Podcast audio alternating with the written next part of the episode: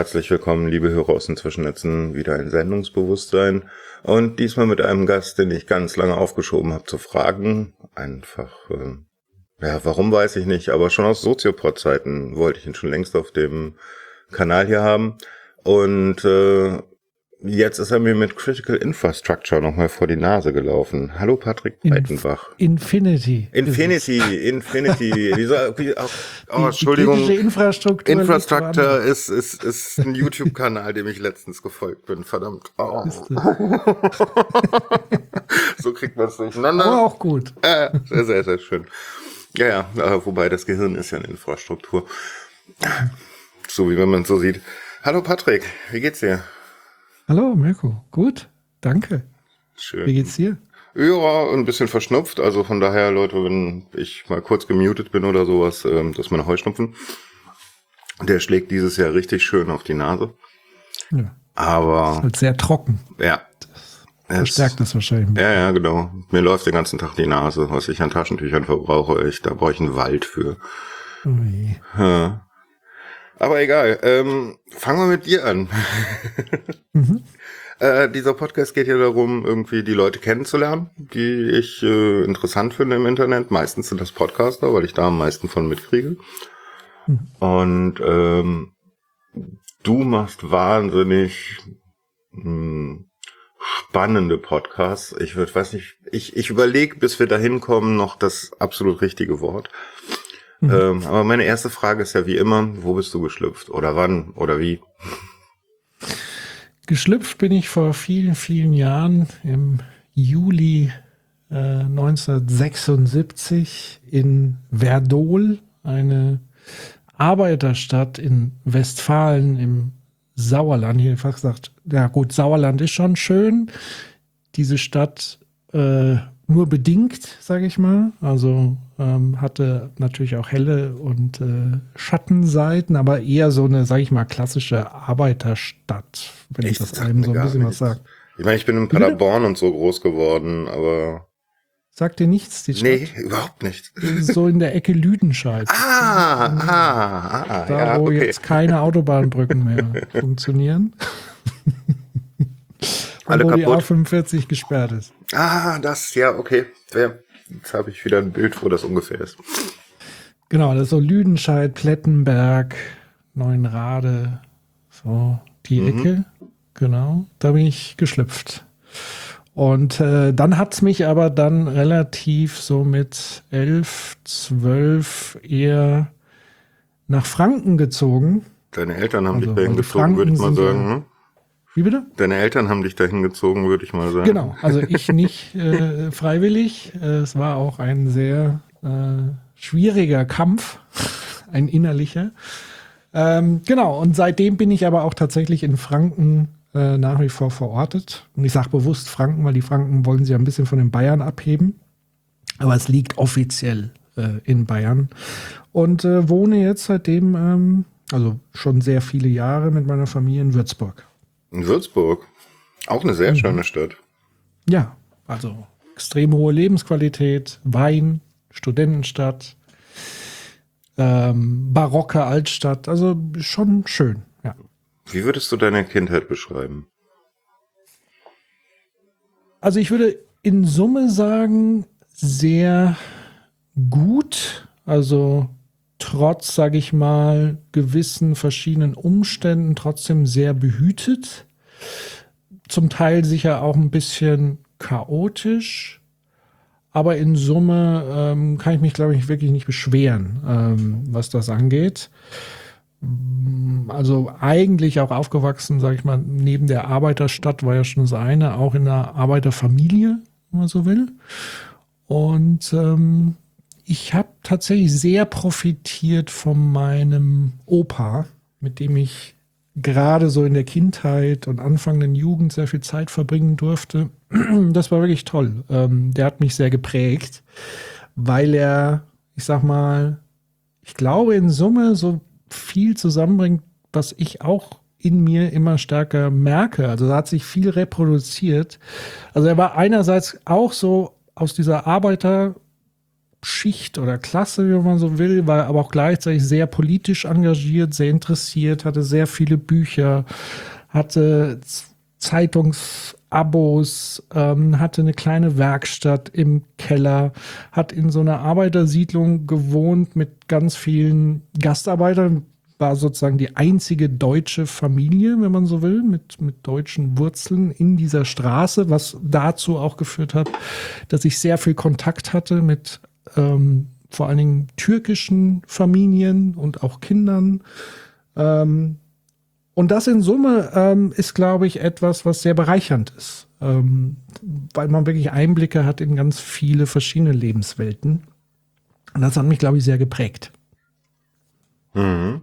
Ähm, bist du in der Schule eher so das Nerdkind gewesen oder so Mittelweg? Ähm, kommt auf an, wo jetzt, in der Grundschule oder in Ah, also eigentlich tatsächlich eher nerdig. Also ich hatte sehr früh ein C64, habe auch sehr früh so ein paar Sachen äh, programmiert, wenn man von Programmieren da überhaupt sprechen kann. Manchmal einfach nur aus diesen Zeitschriften irgendwas abgetippt.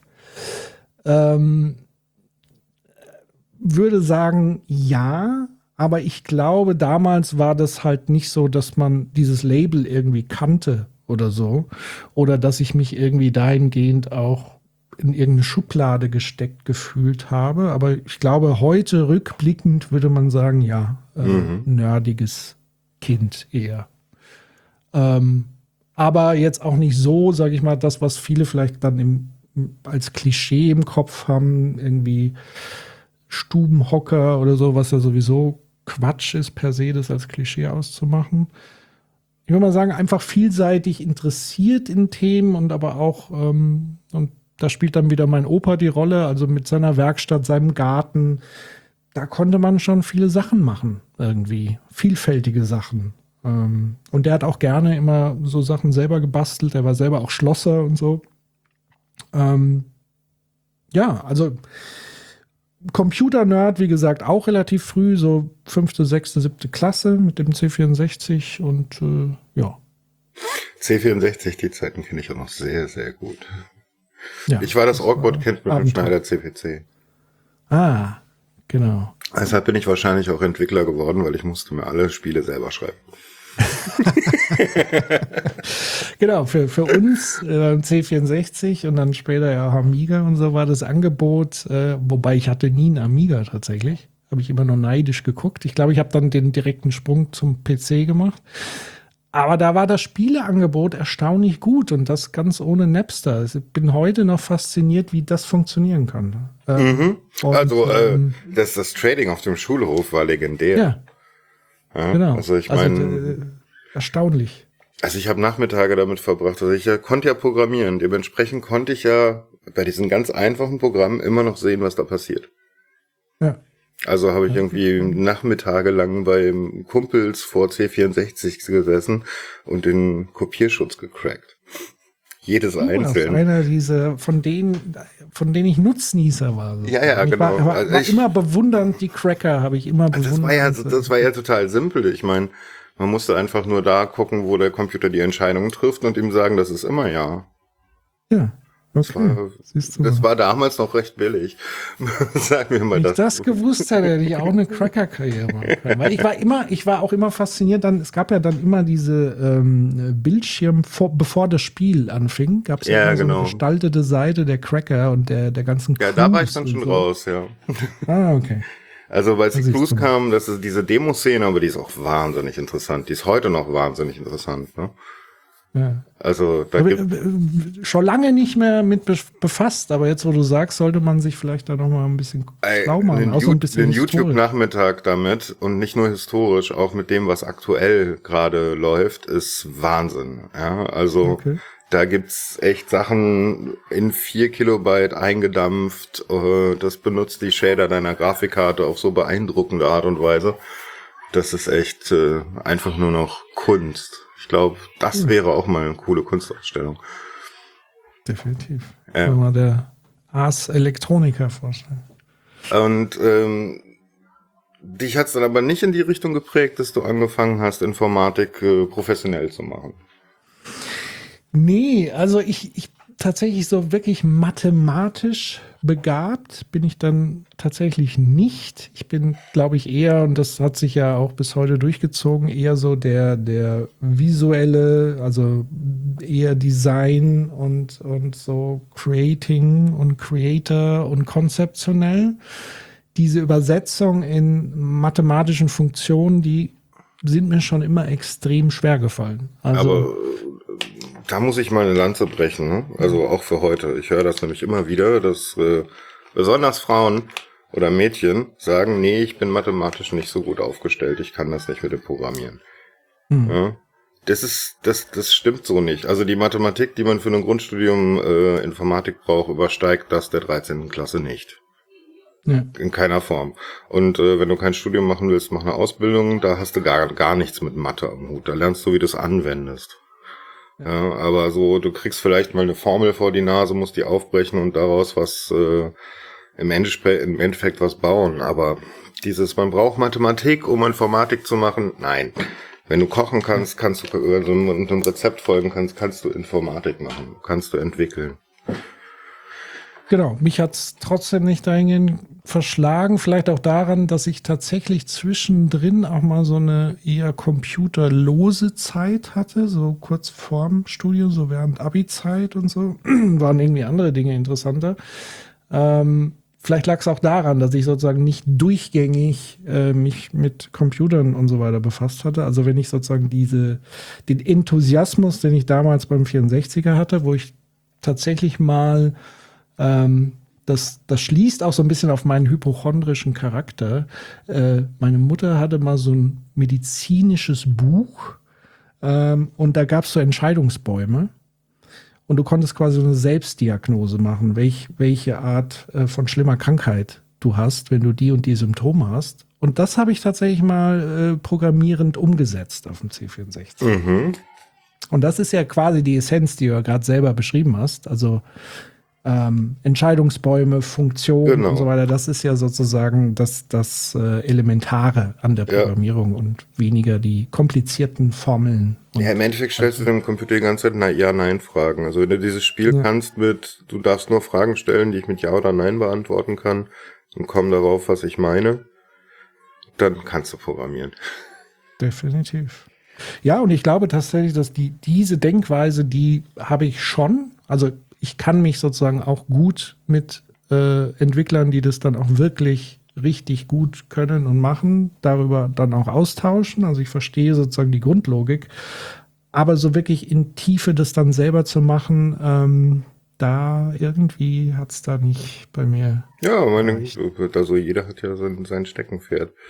Ja. Ich wollte halt nur gerade äh, nochmal sagen, dass dieses, dieses Vorurteil kriege ich halt die ganze Zeit zu hören und ich sitze da immer ja. und muss fast weinen.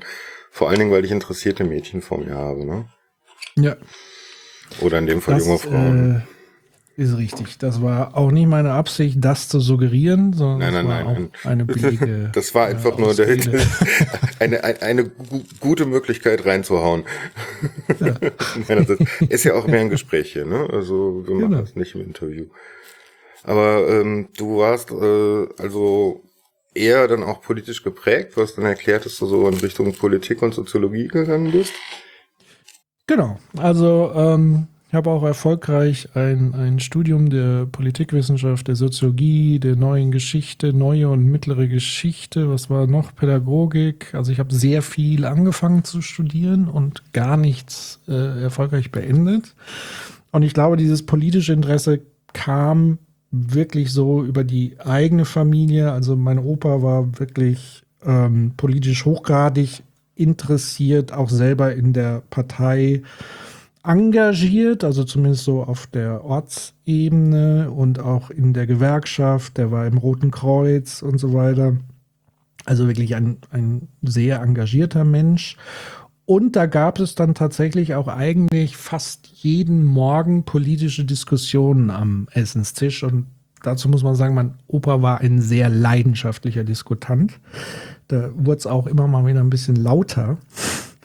Und äh, ja, das hat mich irgendwie fasziniert, geprägt. Das Radio, aber nicht dieses Dudelradio, Chart-Dudelradio ähm, lief im Hintergrund. Die Bundestagsdebatten im, im Fernsehen liefen die ganze Zeit. Der Spiegel lag auf dem Tisch regelmäßig. Ähm, das ist so ein Umfeld, was dich, glaube ich, automatisch immer ein Stück weit mitprägt. Also so erkläre ich mir das zumindest.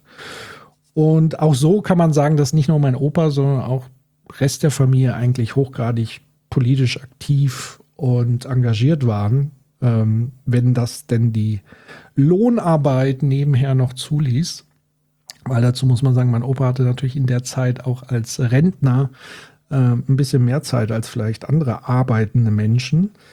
Ähm, und ja, also da habe ich mir, glaube ich, sehr viel abgeguckt, muss ich sagen. Ähm, ich bin ja immer noch ganz äh, stolz und ich werde dafür immer auch noch in, in meiner jetzigen Familie immer belächelt, wenn ich sage, ich war damals bei der großen Friedensdemo in Bonn, wo, weiß ich nicht, 200.000 Leute, war ich auch dabei, so als kleiner Stöpsel. Mhm. Ähm, also ich bin auch früh und viel mit auf Demos gegangen. Ähm, diese ganzen Ostermärsche, die ja mittlerweile so ein bisschen in Verruf geraten sind.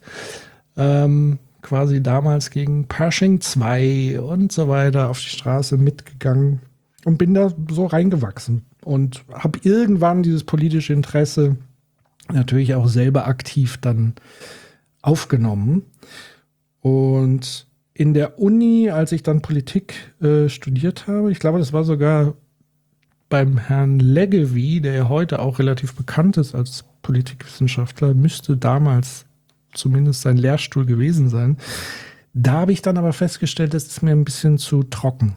Das mhm. ist mir ein bisschen zu theoretisch und komplex, beziehungsweise das Problem war, glaube ich, dass du in der weiterführenden Schule im Gymnasium wenig Grundkenntnisse, sage ich mal, was Politik und so weiter angeht, zumindest mein Empfinden, so dass das für mich dann sehr schwer anschlussfähig war. Also, dass ich sehr wenig Verknüpfungen hatte und somit der Zugang zu dieser Thematik mir sehr schwer fiel.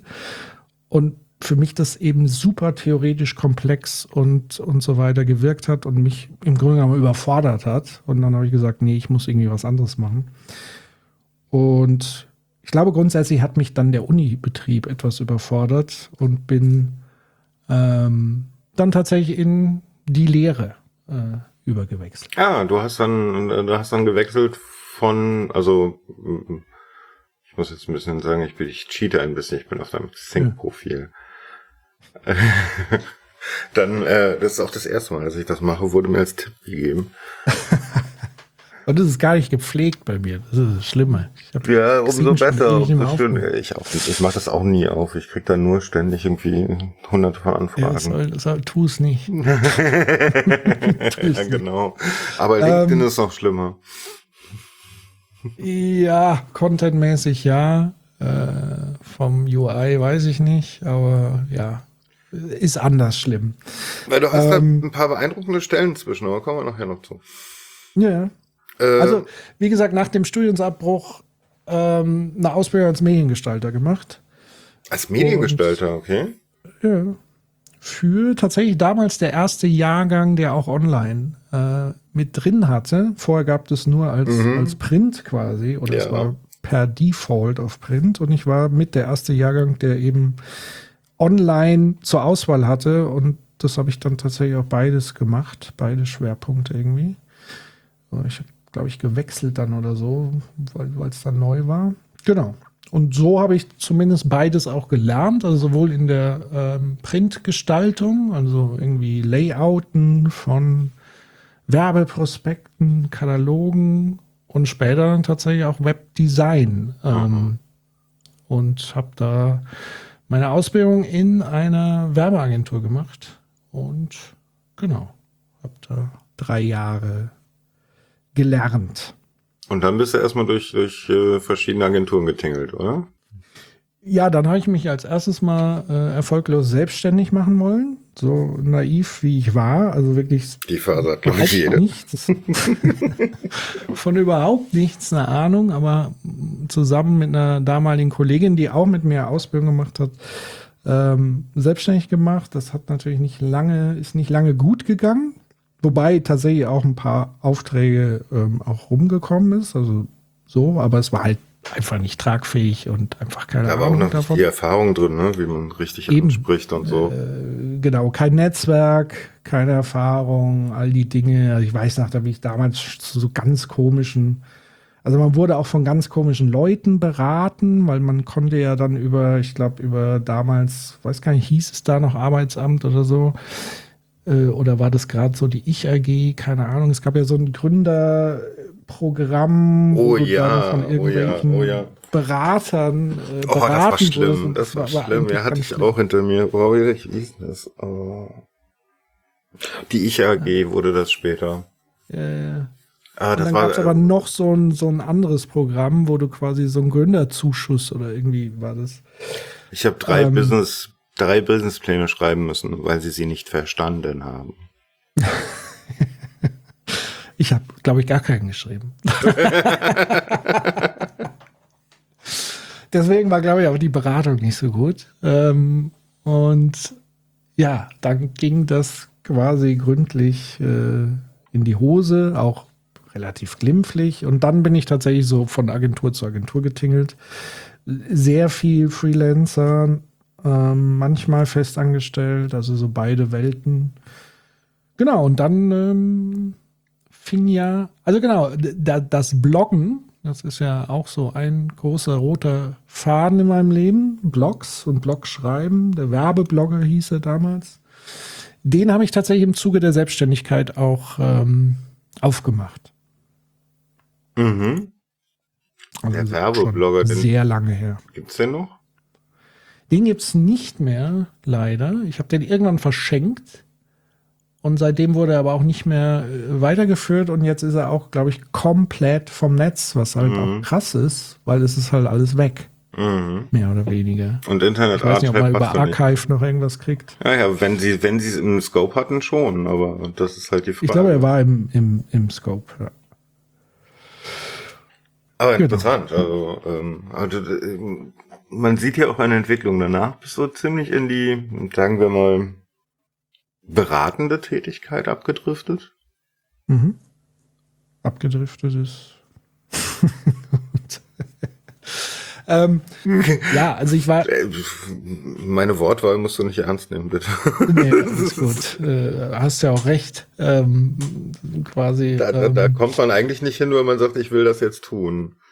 Selten. Äh, ja und nein. Also sagen wir so, mir hat schon immer ähm, dieses konzeptionelle, strategische sehr gefallen und auch eigentlich im Zuge dieses Werbebloggers, der für mich in erster Linie nichts anderes war als eine Art Lerntool. Also ich habe bin halt Autodidakt, ja, so wie eigentlich jeder Mensch. Nur andere müssen halt in irgendwelchen, mit irgendwelchen äh, Lernplänen und Stundenplänen gequält werden. Ich mache mir halt meinen eigenen. Ähm, und das habe ich immer, also das Bloggen habe ich ganz am Anfang vor allen Dingen zum Lernen benutzt, indem ich irgendwelche Fachbücher, Artikel gelesen habe, sie dann in meinen eigenen Worten quasi nochmal neu beschrieben habe und dann auch das Glück gehabt, dass ein paar Leute dann auch relativ schnell zusammenkamen, das gelesen, diskutiert haben und dann hast du ja sofort so ein Gruppenlernen am Start ähm, und da gibt es fast nichts Besseres, wenn du Dinge lernen möchtest.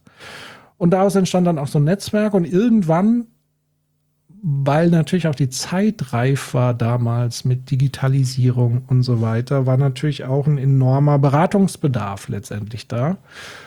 Und warum nicht sozusagen all dieses Wissen, was man sich selber aneignet, was ja auch relativ zum Teil dann frisch ist, weil es auch gar nicht mehr in Uni-Büchern oder Schulbüchern steht, weil es so frisch ist ähm, bot sich dann sozusagen an, das auch als Business oder als Tätigkeit irgendwie zu machen. Und ich, ich mache das unheimlich gerne. Also ich berate unheim, also unheimlich gerne Menschen ähm, bei ihren Problemen. Also ich liebe Probleme in dem Sinne, weil sie mich dazu Anregung, anregen, Lösungen zu finden.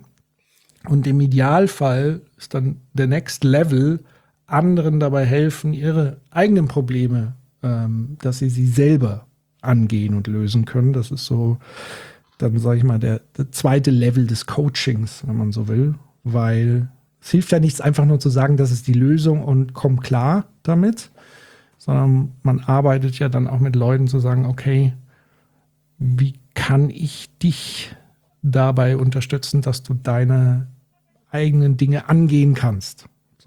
Und es selber begreifen kannst und selber umsetzen kannst. Das hört sich auch sehr nach der Essenz meines Jobs an. Mhm. Das ist ja. sehr ähnlich. Also nur auf einem anderen, einer anderen Ebene. Du arbeitest mit Menschen, nicht mit den Maschinen. Ja. Das ist sehr interessant. Genau.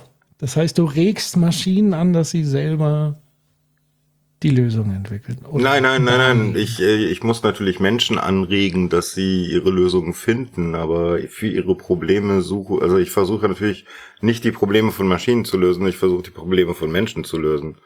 Mhm. Ja, also indem ich halt versuche herauszubekommen, was ist ihr Need. Ja, das wissen mhm. nämlich meistens selber nicht wirklich. Ja, das ist richtig. Und äh, ist daraufhin die richtige Lösung zu suchen und beziehungsweise zu entwickeln. Das ist ja immer so ein, so ein Zwischending mit, äh, ich nehme was, was dem schon sehr nahe kommt und äh, mach dann genug, äh, ja. Das, das ist wirklich ein gutes Stichwort, also zu sagen, oder ein guter Hinweis oder eine Erkenntnis, dass es tatsächlich nicht in erster Linie um die Lösung geht, weil die Lösungen sind mehr oder minder alle da, sondern tatsächlich um rauszufinden, was ist wirklich das Problem, was steckt wirklich hinter dem Problem. Genau. Ähm, und das kriegen auch viele nicht hin. Ja. Also das ist halt auch so was, was ich immer wieder feststelle, dass ich mich ganz naiv und dumm mit Kunden unterhalte. Mhm. Den auch vorher sage, die Fragen mögen mir jetzt komisch vorkommen, aber bitte beantworten Sie sie. Also und dann dann lege ich halt einfach los. Und meistens stellt sich heraus, dass ihr eigentliches Bedürfnis ein ganz anderes ist. Ja. Genau. Und deswegen ist eigentlich sind die guten Berater auch eher die, sage ich mal, etwas, also ich würde mich jetzt ich bin so eine komische, ich bin so eine komische Mischform. Also wenn, wenn man mich natürlich in der Öffentlichkeit mit Podcasts und so weiter erlebt, bin ich sehr extrovertiert, aber privat und so weiter bin ich eigentlich eher jemand Introvertiertes. Oh, das und, sind aber viele ähm, Menschen. Ja. Ich kenne sehr viele Menschen auf der Bühne, mich eingeschlossen, die genauso sind. Ja. Und das ist, äh, ich glaube, das ist ein echtes Pfund und es ist auch ein gutes Ding, was so ein bisschen ausgleicht. Weil dann bist du auch in der Lage, als, sag ich mal, wenn du diesen introvertierten Anteil in dir hast, bist du natürlich auch viel besser in der Lage, als äh, Berater einfach mal die Klappe zu halten und zuzuhören. Also wirklich aufrichtig zuzuhören. Weil das, was ich sonst im Beraterbusiness eben oft erlebe oder erlebt habe, weil ich war auch öfters mal auf der Kundenseite, ist, dass die Leute schon mit so einer Lösung in der Tasche kommen und mhm. dir die irgendwie anquatschen wollen. Ja. Und das ist für mich keine Beratung. Das also, finde ich auch nicht. Das ist ein Verkaufsgespräch. Ja. Das ist genau. ein simples Verkaufsgespräch. Und ich denke, das wird auch oft äh, ja missverstanden, ne? Dieses Von wem meinst du? Naja, also wenn ich, also ganz ehrlich, wenn ich McKinsey oder so in größeren Unternehmen gesehen habe, dann waren das Verkaufsgespräche und keine hm. Beratung. Klar, weil den Clou oder den Trick, den sie haben, ist natürlich, dass Unternehmen einen gewissen Pain haben oder Pain Points und sie sofort suggerieren können, wir haben sofort eine Lösung für dich. Und die sieht so und so und so und so aus. Und das erzeugt natürlich ein schnelles Relief bei den Kunden, weil das ist ja genau das, was sie suchen. Sie suchen ja Lösungen und wollen ja nicht ihre Probleme wälzen. Ja. Ähm, nur dann beauftragen sie das halt im großen Stile und dann passieren halt Dinge, die sich am Anfang vielleicht als Relief anfühlen, aber später dann ganz neue Probleme erzeugen. Und was McKinsey beispielsweise ja angerichtet hat im Gesundheitsbereich, oh, das kann man wirklich, ja, das ist wirklich grauenvoll, weil, weil sie sozusagen eine komplette Branche und die Leute da drin eigentlich kaputt gemacht haben. Obwohl sie auf dem ersten Schritt scheinbar eine Lösung geliefert haben für ein Problem, was sicherlich auch real da war. Also Ähm, aber eben mit diesem Ansatz, okay, unsere einzige Lösung ist, ähm, wir, wir tracken alles und wir downsizen, wo alles geht, wir simplifizieren und wir kürzen vor allen Dingen mal Menschen aus dieser ganzen Geschichte raus und gucken uns einfach immer nur Tabellen und Zahlen an und äh, stoppen die Zeit und machen solche Sachen und dann ja, kommt es halt zu komischen Auswüchsen, die wir heute hautnah erleben dürfen. Mhm. Ähm, du warst beim ZDF Digital. Mhm. Das hört ja. sich super spannend an. Und dann auch diese das, Bezeichnungen, die hier stehen. Ja, da, da, muss man dazu sagen, das waren auch so ein bisschen, äh, ein bisschen Bullshit-Bezeichnungen oder sag mal so, ich war schon immer jemand, der ungern irgendwelche komischen Titel hat, aber mir war bewusst im Sinne des Geschäfts äh, oder des Unternehmens, dass es Leute gibt, die erst mit anderen Leuten sprechen, wenn sie einen gewissen Titel tragen. Ja. ähm, und äh, genau, da war, also es war eine Unf also ZDF Digital war wirklich eine, eine der tollsten Zeiten. Ähm, also ich habe viele Stationen mit wirklich tollen Zeiten erleben dürfen. Bei ZDF Digital war es nochmal das Besondere, dass ich da mich wirklich austoben konnte, was so, ja, ähm, von, sag ich mal, Gestaltungssachen, Medienproduktion, Konzeption, strategische Geschichten und das auch noch für ähm, den öffentlich-rechtlichen Rundfunk ähm, mit, also quasi als mit Hauptauftraggeber, weil es war ja, ähm, es ist ja nicht zu verwechseln mit dem Sender, sondern ZDF Digital es war ja oder ist immer noch eine eigenständige GmbH, also eine Produktionsfirma, wenn man so will. Und die wurde ähm, vom ZDF beauftragt, vom Sender.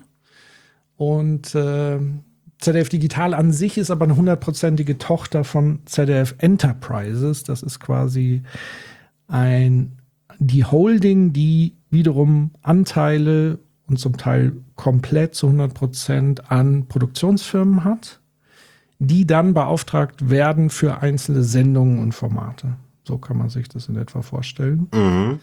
Ähm, genau, und da, ähm, dadurch, dass ZDF Digital zum einen die gibt es zwar schon ziemlich lange, aber in der Phase, wo ich eingetreten bin, ähm, war das eher fast wie eine Startup-Phase.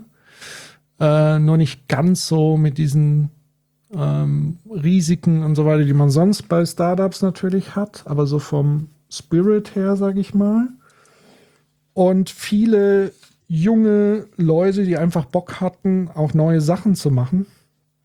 Und so bin ich da tatsächlich äh, als erstes als Freelancer reingestolpert mit einem größeren Projekt dort und bin dann ein paar Jahre geblieben tatsächlich. Und es hat mir sehr viel Spaß gemacht. Du hast doch Formate mit entwickelt? Teil sehr anstrengend, aber auch viel Spaß gehabt. Wie bitte? Du hast doch Formate und sowas mitentwickelt? Genau, also äh, im Grunde genommen alles also meine Aufgabe war mit quasi hauptsächlich Konzeption zu machen mit einem Team, einem kleinen Team, um beispielsweise Pitches mitzumachen. Also wenn das ZDF irgendwie sagt, wir brauchen neues Format XY für irgendwas, aber meistens digital natürlich. Also jetzt so klar, ZDF Digital hat auch äh, ein paar Fernsehformate produziert, also ein bisschen was für Terra X, Zoom-Reportagen und so weiter. Aber wir waren dann eher so das Konzeptionsteam für die ähm, neueren digitalen Sachen. Mein, mein Einstieg bei ZDF Digital war quasi mit, gemeinsam mit anderen, der Aufbau des heutigen immer noch agierenden ZDF Info Social Media Teams.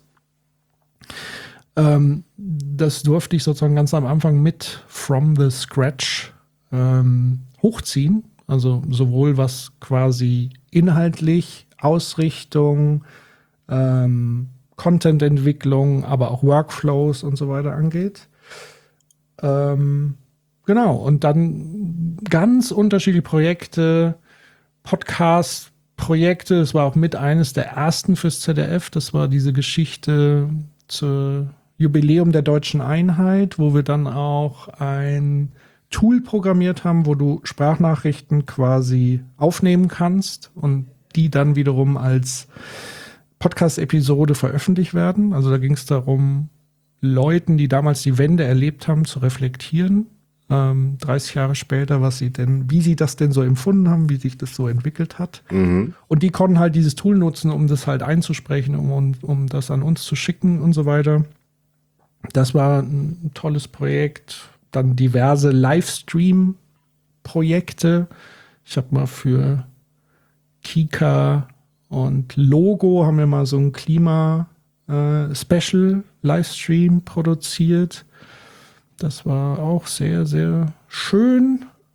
Ja, und viele andere Sachen. Äh, 37 Grad Dinge und so weiter. Also für das Format 37 Grad, weiß nicht, ob dir das was sagt, so ein Doku-Format.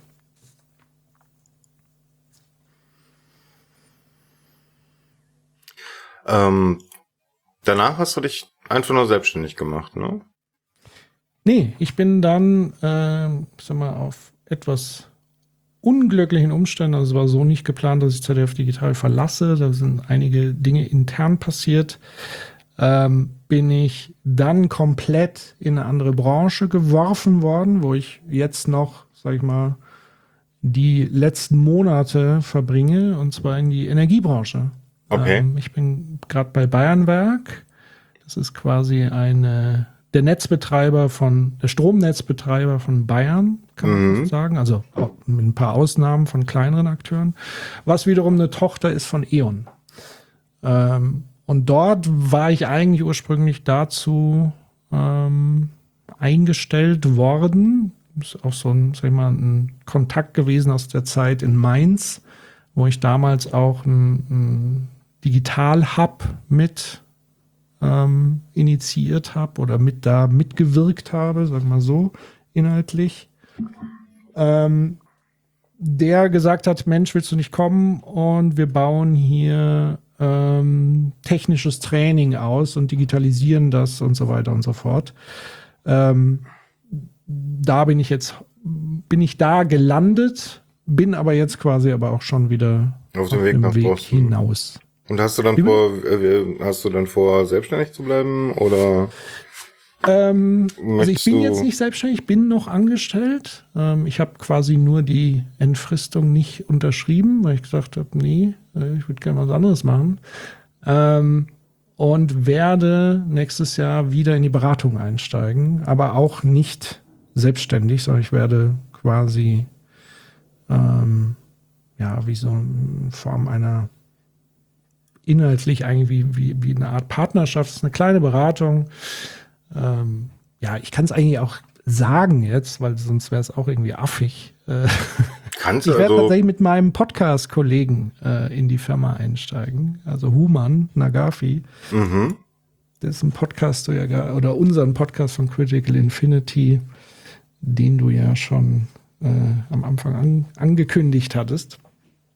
Genau, bei denen werde ich wir quasi ähm, ab, genau, werde ich ab nächstes Jahr ähm, bei Ihnen arbeiten oder mit Ihnen arbeiten. Freue ich mich schon sehr drauf, ähm, weil das tatsächlich eine Form von Beratung ist, die ich so zu 100 Prozent eigentlich immer schon machen wollte, weil es eben eine, eine strukturelle Beratung ist. Also da geht es dann wirklich um Organisationsstrukturen und weg von diesem Mindset, Mindset, Mindset und alles psychologisieren und der Einzelne äh, ist verantwortlich. Nee, wenn die Organisationsprozesse scheiße sind, dann leiden halt Menschen drunter und da können sich Menschen noch so sehr anstrengen. Ähm, die gehen dann an Strukturen kaputt. Yep. Ähm, deswegen ähm, freue ich mich da sehr drauf, ähm, darin zu arbeiten. Und ja, genau. Würdest du sagen, du hast eine Rampensau in dir? Ja, definitiv. Die ich übrigens auch erst entdecken musste. Und da bin ich immer noch jemandem dankbar. Ähm, Gerold Braun heißt er. Der war damals Mitautor beim Werbeblogger. Und als der Werbeblogger ein bisschen Bekanntheit bekommen hatte, aus Zufall, weil ähm, ja Heidi Klums Vater mich verklagen wollte, Was? Na, was? Hier, Details.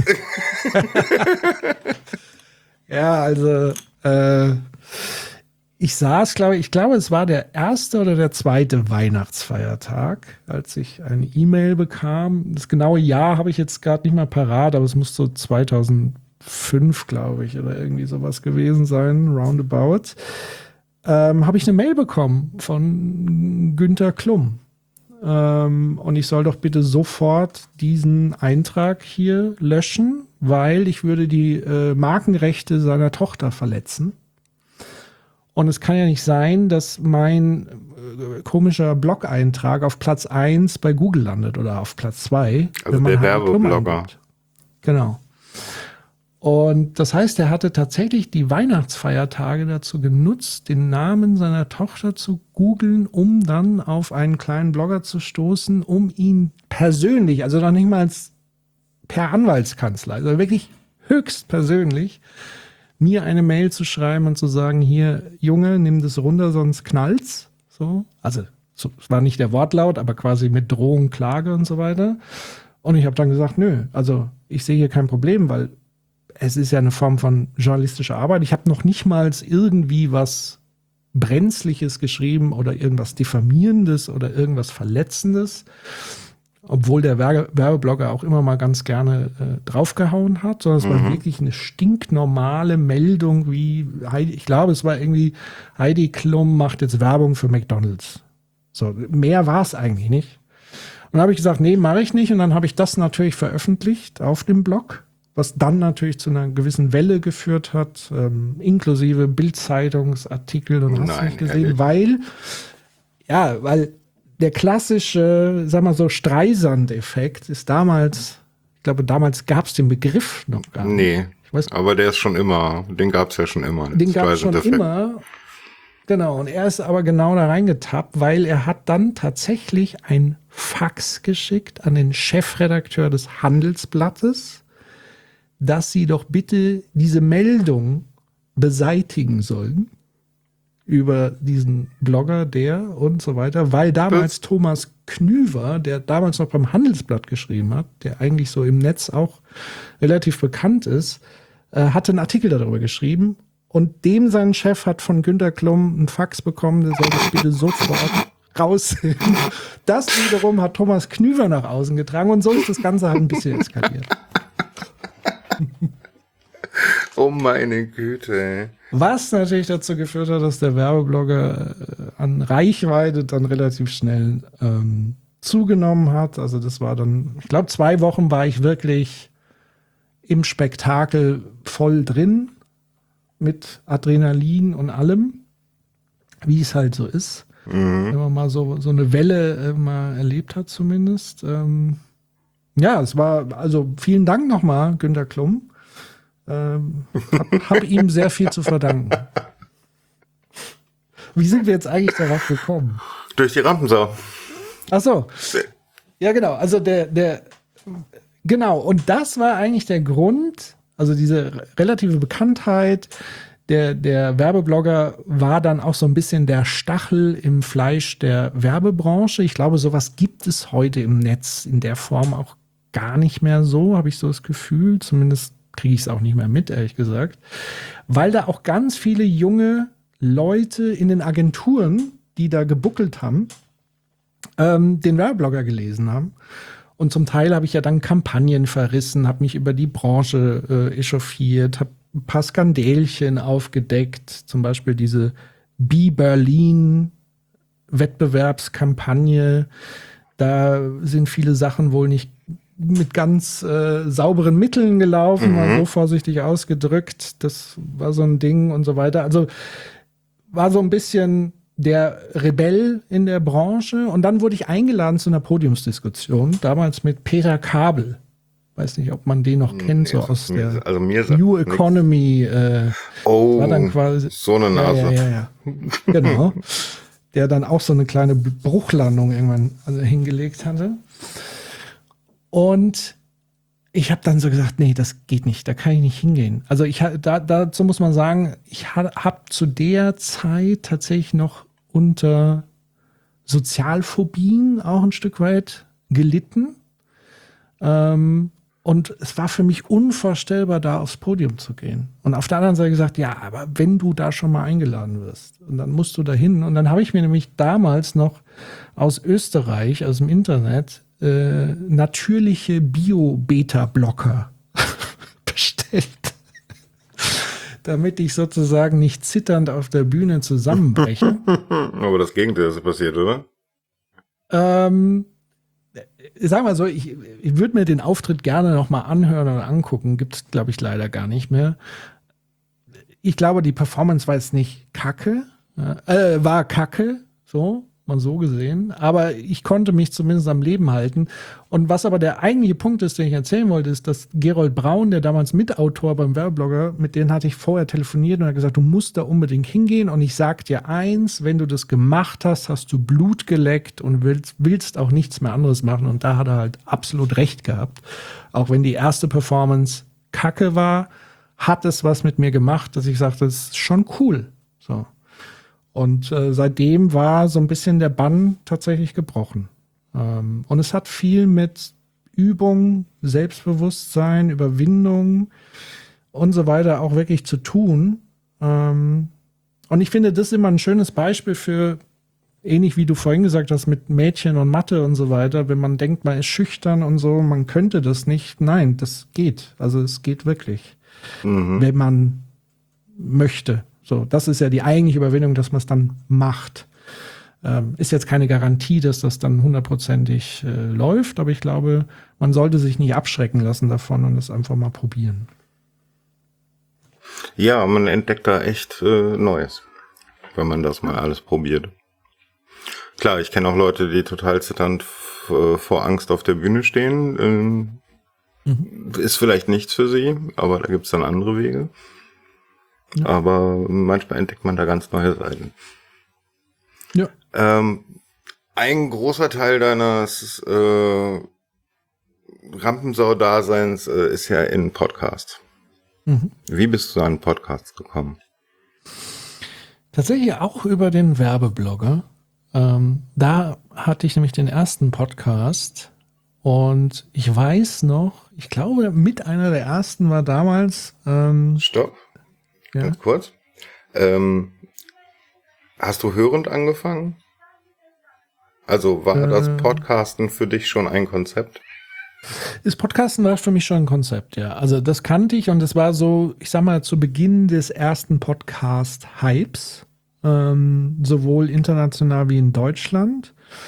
Und äh, diese Podiumsdiskussion, die ich gerade erwähnt habe, war auch am ersten Podcast Day im Zuge einer anderen Werbe- oder Medienkonferenz. Und damals war Thomas Wannhoff, ich weiß nicht, ob der, der was sagt. Oh, ganz, ganz, ganz dunkel. Ja, ja, und dann so Podpimp und, und so. Ja, das war, Sachen. das habe ich vielleicht mal reingehört und sofort wieder weggeschmissen, ja. Genau. Aber ich glaube auch hier, äh, Tim Pritloff müsste da auch schon. Ja, der war da. Gewesen sein. 2005 hat Tim angefangen. Und ich glaube, wirklich angefixt hat mich damals das Chaos Radio. Mhm. Ähm, und dann noch so ein paar SEO-Podcasts und so weiter. Also ich war schon Podcast-Hörer und habe dann gesagt, oh, muss, muss ich auch mal ausprobieren. Ähm, und ich glaube, mit einer der ersten war mit ähm, damals ein ehemaliger Azubi von mir, ähm, der heute einen erfolgreichen Sneaker-Laden, äh, online wie offline hat der Olli, mit dem war ich, glaube ich, auf dem Barcamp. Ich glaube sogar das erste Barcamp in Deutschland, in Berlin. Ähm, und dann haben wir aus dem Hotel äh, bei einer Flasche Rotwein einen Podcast aufgenommen. Das war nämlich die Premiere. Mhm. Ähm, und später haben wir dann so, so Late-Night-Shows gemacht mit dem wunderbaren Marcus John Henry Brown, der heute vielleicht dem einen oder anderen mal auf der Republika-Bühne begegnet ist. Der macht so Performance-Art. Ähm, war damals aber auch in der Werbung so ein bisschen unterwegs und als Businessmensch. Und da haben wir regelmäßig tatsächlich zu vier, zu dritt so, ein, so eine Late-Night-Show gemacht, haben uns quasi über die Werbung, Werbebranche so ein bisschen äh, aufgeregt. Und äh, jetzt, wo ich so erzähle, erinnere ich mich, schließt sich der Kreis auch zum heutigen Arbeitgeber oder der, der Muttergesellschaft, nämlich E.ON. Wir hatten nämlich damals einen einzigen Werbekunden bei einer Episode und danach nie wieder, weil das Problem war, wir haben uns im Anschluss über diesen Spot lustig gemacht. Fanden wir, glaube ich, nicht so gut. Man muss es mal ausprobieren, oder? Muss es ausprobieren. So. Manche finden das ja ganz witzig. Ja, wir konnten halt aber auch nicht anders. Das, das ging nicht. Aber ja. Aber deinen ersten richtigen großen Erfolg hattest du mit Soziopod, oder? Im Podcast-Bereich kann man das ganz sicher so sagen. Ähm, und das ist ja jetzt auch schon zehn Jahre her, wo wir das angefangen haben. Fast elf. Äh, fast elf, genau. Im Oktober wären es dann elf. Ähm, genau, also das war auch ein sehr spontanes Ding, ähm, weil Nils, mit dem ich das mache, Nils Köbel, den kenne ich seit ich 20 bin oder so. Und wir haben öfters diese Art von Gespräche halt bei uns in der WG, im Wohnzimmer, wo auch immer, ähm, gehabt. Und dann irgendwann habe ich gesagt, Mensch, lass uns das doch einfach mal aufnehmen. Mhm. interessiert es ja irgendjemanden da draußen auch. Und so ist der Soziopod entstanden. Genau. Also ich meine, ich habe da unheimlich viele Themen abgefeuert. Also ähm, wie ich am Anfang meinte, ich glaube, das richtige Wort ist äh, ein schwerer Podcast. Also es ist einer der wenigen, die ich häufiger unterbrechen musste, um darüber mhm. nachzudenken, was ja. ihr gerade gesagt habt. Wobei ja unser Anspruch immer war, es möglichst niedrigschwellig zu machen. Also das Motto war immer so ein bisschen, oder ist noch, auch wenn die Folgen sehr, sehr rar sind und werden, ähm, die Soziologie so ein bisschen auf die Straße zu bringen. Ähm, aber nichtsdestotrotz erfordert ja trotzdem diese Thematik so ein, so ein gewisses, ja, eine gewisse Konzentration, wie du, wie du richtig sagst. Das ist jetzt nicht. Ähm ja, mal häufig genug musste ich einfach auch erstmal sacken lassen, was ich erfahren habe, um irgendwie, ja, nicht am Ende der Folge rauszugehen mit, worum ging es hier gerade? Mhm. ja, ja, also dieses, ähm, ja, ich muss es, musste es langsam konsumieren, sagen wir es mal so. Hm. Das ist einer der, der, wenigen Podcasts, die ich nicht einfach durchhören kann. Deswegen war ja der äh, schöne, das schöne Intro, was sich aber auch erst später entwickelt hat, weil das Intro quasi eine Passage geklaut wurde aus einer Rezension von einem anderen Podcast und dadurch entstand dieses, man, man kann es nicht nebenbei laufen lassen, mhm. sonst verpasst man was. Mhm. Ähm, und das hat es, glaube ich, schon ganz gut so auch auf den Punkt gebracht, das, was du gerade sagst. Also ja, ja, das, muss man trifft, aufmerksam trifft. zuhören. Ja. Und manchmal hat man die Aufmerksamkeit einfach nicht. Klar, weil manchmal will man auch einfach nebenbei ein bisschen Entertainment. Ähm, genau. Also, wenn ich euch höre, spiele ich meistens Factorio. auch gut. Und wenn das funktioniert? Ja, ja, doch. Durch, durchaus sehr gut an der Stelle. Ja. Das weiß ich gar nicht, ob ich das könnte. Ich habe es auch nicht ausprobiert. Ich bin ja auch leidenschaftlicher Gamer. Stimmt, ähm, du machst auch Twitch, ne? Ja, ja. Ähm, das mache ich auch. Und. Und da dachte ähm, ich mir ähm, komische Spiele, die du da spielst. Ja? Welche denn? Ich weiß es gar nicht mehr. Band of Brothers oder sowas? Kann das sein? Ich habe nicht wirklich. Nee. Twitch gucke ich sehr selten ja. Also ganz viele äh, Ballerspiele halt. Ja, ja, ja. Also mit meinem Bruder vor allen Dingen, weil mit dem mache ich, habe ich das, mache ich es öfters, haben wir halt viel Shooter gespielt. Wir haben aber auch ähm, zwischendrin andere Sachen wie Minecraft etc. Also ich bin auch eher ein Spieler, der variiert in den Spielen. Ähm, deswegen, aber in Gruppen tatsächlich meistens dann waren es eher die Shooter und es war ja auch so ein Hype bei Call of Duty war das mit der Warzone. Ähm, ja, das hat sich so ergeben.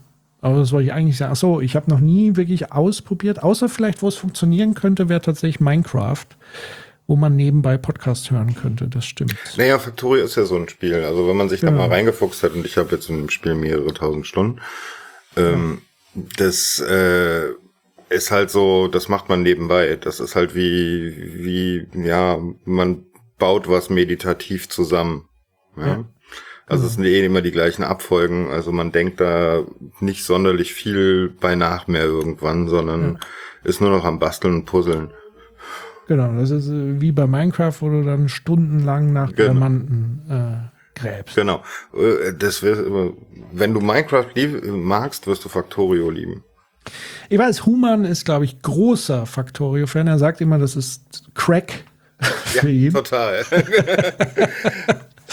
Und äh, deswegen sage ich, dann fange ich es lieber nicht an. Aber ich, es steht auf meiner langen Liste an Spielen, die ich äh, auch schon spielen will. Ich, was ich ja auch liebe, ist tatsächlich auch so Aufbaudinge wie Anno und so weiter und so fort. Das geht ja so ein bisschen in die Richtung. Ähm, ja, muss ich, muss ich mal gucken. Mhm. Äh, muss ich Das- unbedingt mal ausprobieren. Also auf jeden Fall, äh, ich habe jetzt den vierten Mod durch. Oder Mhm. ich bin gerade dabei, den vierten Mod durchzuspielen, der das Spiel nochmal ewig groß erweitert. Okay. Also so Das das, erste darf Spiel Human 200 jetzt nicht Stunden. Dann, wenn Human das hört, dann macht er keine Skits mehr für uns. äh, er hat auch gesagt, seit er, seit, seit er den Podcast mit mir macht, hat er gesagt, kann er gar nicht mehr spielen. Kommt er gar nicht mehr zum Spielen. Weil er einfach die ganze Ähm. Zeit, ja, ist auch schön. Ja, ja, also auf jeden Fall. So geht's mir ja tatsächlich auch. Also ich habe vor allen Dingen zur Corona-Zeit extrem viel gezockt. Mhm. Ähm, und jetzt auch merke ich halt auch, seitdem ähm, wir dieses Podcast-Projekt haben, was ja sehr viel Zeit dann auch wirklich beansprucht, ähm, geht dann dafür die Spielezeit runter. Aber es ist mindestens mal genauso befriedigend. Ähm, von daher. Ist auch ein Ersatz für den Soziopod, der so ein bisschen eingeschlafen ist. Definitiv, äh, definitiv. Und das ist auch sehr, sehr schade, weil letztendlich ähm, ich hätte gerne mehr gemacht, mehr Content, aber Nils ist halt einfach, ähm, der sieht das halt ein bisschen anders und er sagt halt einfach, dass ihm auch so langsam, sag ich mal, der Erzählstoff ausgeht. Und das respektiere ich halt, aber mir fehlt dann natürlich an der Stelle was und deswegen war das tatsächlich auch so ein bisschen die Substitution des Soziopods. Aber wäre da beim Soziopod nicht auch mal die Variante, Gäste einzuladen? Also das Haben wir damit. mal probiert. War schwierig, ähm, weil es nochmal einen anderen organisatorischen Aufwand bedeutet hat, was eh schon zwischen uns beiden organisatorisch nicht so einfach war mit Zeit und so weiter. Wir haben das ja auch komplett in unseren Vollzeitjobs und die waren auch damals nicht so knapp, was Zeit und so weiter angeht. Und er ja im Unibetrieb, da ist dann auch noch mal viel Varianz in den Zeiten. Ähm, und das mit Gästen hat irgendwie nicht so funktioniert. Also wir haben es einmal gemacht und haben gesagt, nee, machen wir lieber nicht. Wir fokussieren uns auf unser Ding. Und, ähm, und die andere Möglichkeit wäre jetzt gewesen, dass man, dass ich viel Content über Soziopod ohne Nils, aber da, das war Nils dann auch zu Recht nicht so geheuer, weil sozusagen sein Name ja auch immer mit dabei steht.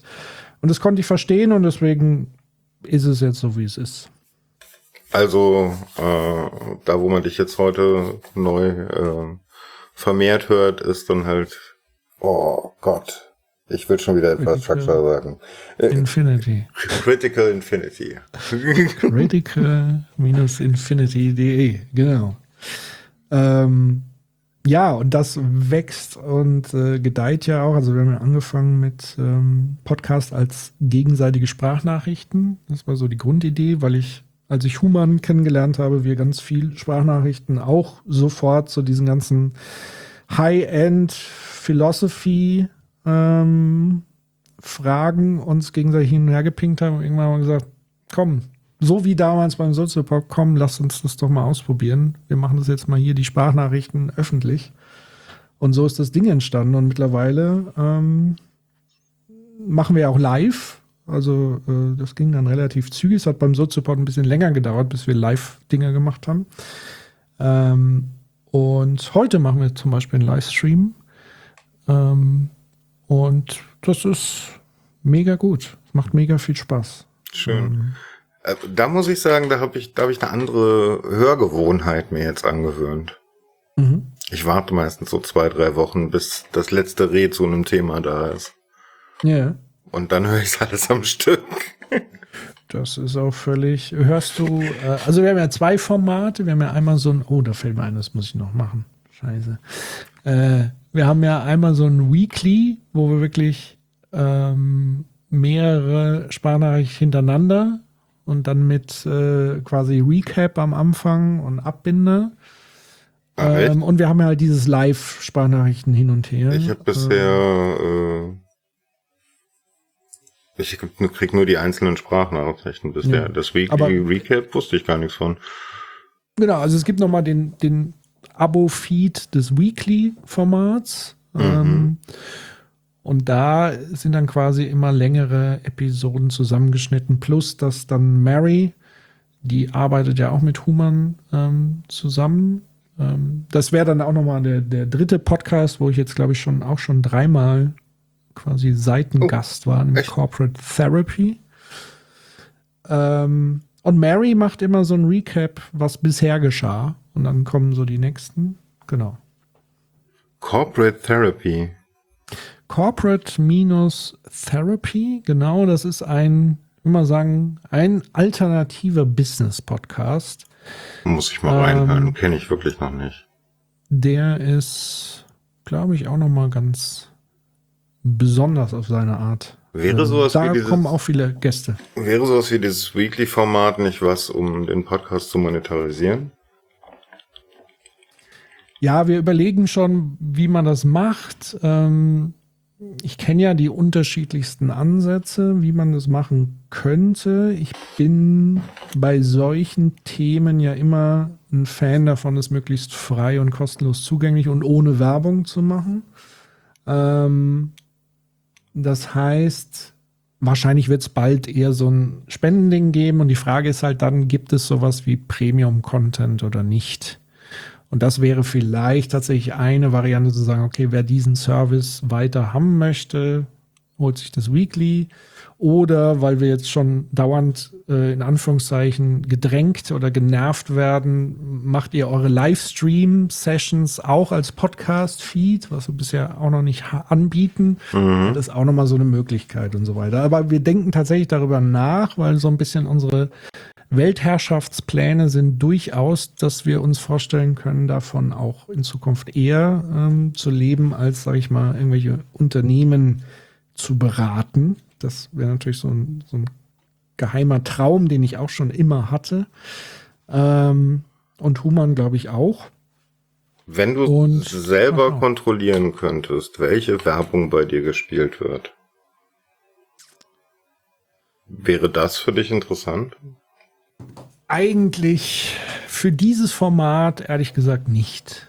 Ähm, Also ich muss ganz persönlich sagen, meistens ist Ja. die Werbung am Anfang oder am Ende, nur bei ganz wenigen Podcasts mittendrin. Und ich finde das gar nicht so anstrengend. Vor allen Dingen, wenn das sowas ist, wie dass man merkt, dass sie sich die Werbung selber ausgesucht haben. ja. Und Also, wie gesagt, ich, ich verdamme das nicht. Ich glaube, das ist eher so eine persönliche äh, Frage und Geschichte. Ähm, ist natürlich alles denkbar. Ähm, und wenn, wäre es natürlich super, wenn man es sich selber aussuchen könnte. Und der Witz ist ja, wenn wir jetzt zum Beispiel auf YouTube sind, ich weiß gar nicht, ob unsere, also wir parallel kommen ja auch alle Skits sozusagen visualisiert, automatisiert als, als YouTube-Video. hm, da benutzt jemand auf Honig. Ähm, auf Honig nutze ich auch. Können die auch mittlerweile visualisieren oder was? Äh, du kannst zumindest, weiß ich nicht, ob die visualisieren können, das weiß ich nicht. Du kannst auf jeden Fall ein YouTube-Video draus machen Ah, okay. und Ja, hochladen. dann muss es ja irgendeine Form von, selbst wenn es eine Standgrafik ist. Hm. Weil ich nutze tatsächlich Headliner, heißt die. Headliner App. Headliner.app. Und die macht das auch automatisiert. Ähm, aber ich nutze Auphonic tatsächlich für die ganzen äh, Post-Production-Sound-Geschichten. Mhm. Genau. Und äh, also, was ich da sagen wollte, YouTube läuft ja dann, weiß gar nicht, ob es auf Monetarisieren steht, aber wenn es so wäre, liefe ja auch Werbung, auf die ich ja gar keinen Einfluss hätte. Das fände ich dann komischerweise akzeptabler als irgendwie Tja, warum? Ne? dem Podcast-Feed. Also ich meine, ein Freund von mir äh, ist da mittlerweile an einer Firma dran und die sind Bekannte von ihm, soweit ich das Mhm. verstanden habe. Ähm, die haben das so gelöst, dass du halt Marker auf einer Audiospur setzt, die der Hörer jetzt nicht Mhm. zu hören kriegt. Ja. Und da sagst du, da kann Werbung eingespielt werden. Ja. Und dann wird in dem Moment, wo jemand den Feed herunterlädt, für ihn eine Version erstellt, in der Werbung ist. Und zwar die aktuelle Werbung, die du freigeschaltet hast. Mhm. Sagen wir mal 5000 Mal für diese Firma, die du vollkommen okay findest. Oder dieses Projekt, was du vollkommen okay findest. Ja, mhm. Du verkaufst sozusagen selber die Werbung an der Stelle. Und wenn du keine hast, wird halt keine ausgespielt. Mhm.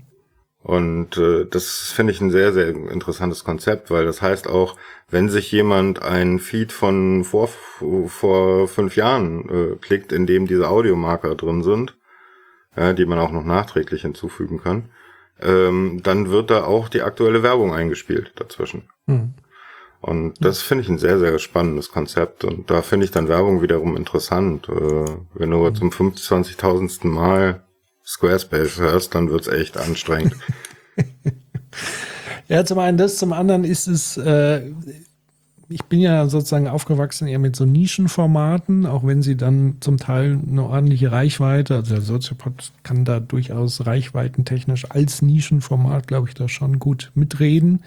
Ähm, Aber ja. Werbung war bisher immer auf Masse und, und, und ähm, da war ich, also das ist auch ein jahrelanges Thema bei mir im Werbeblogger gewesen. Die Art und Weise, wie Werbung und so weiter betrieben wird, immer sehr kritisch geguckt. Deswegen habe ich da eher ein besonderes Verhältnis, ohne dass ich das jetzt irgendwie bei anderen absprechen würde oder so. Es ist einfach, es fühlt sich für mich irgendwie nicht, nicht gut an. Und was ich aber gut finde, ist dann tatsächlich schon sowas zu sagen, also wenn ich doch schon eine Fanbase habe und die auch sagen aus Wertschätzungsgründen oder so, ähm, sind wir auch bereit, abomäßig was zu machen, zumindest auf freiwilliger Basis.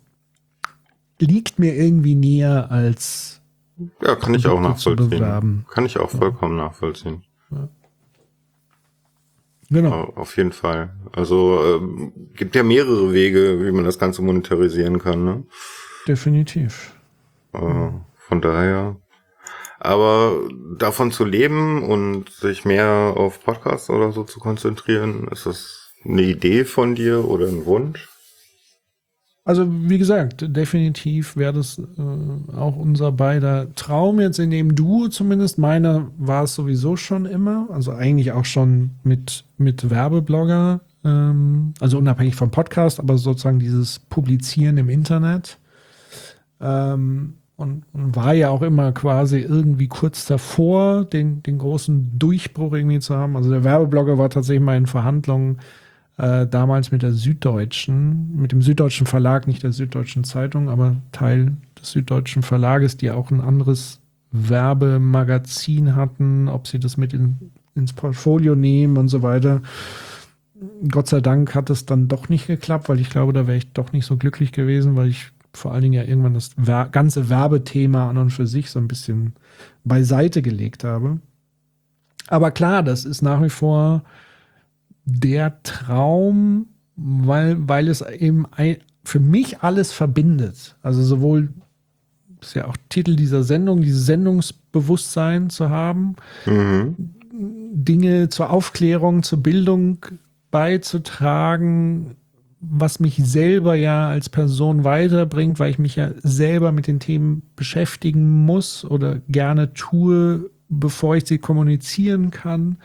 Ich liebe diese Diskussionen ähm, und die ganze Medienproduktion liegt mir natürlich und deswegen geht es auch einfach von der Hand und man braucht jetzt nicht ein Riesenteam, sondern ich kann ja komplett von Konzeption bis Post-Production kann ich theoretisch ja alles selber machen inklusive Social Media, Bespielung etc.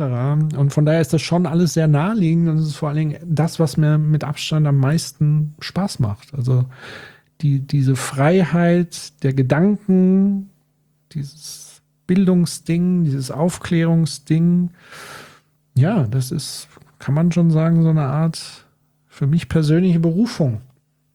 Ja, das so. finde ich. Das, das, was hat denn das Podcasten, äh, beziehungsweise halt, stopp. Ich habe die ganze Zeit eine Frage im Kopf. Mhm. Jetzt immer, wenn ich ansetze, vergesse ich sie. genau. Wie war das? Ähm, oh Gott, Mirko.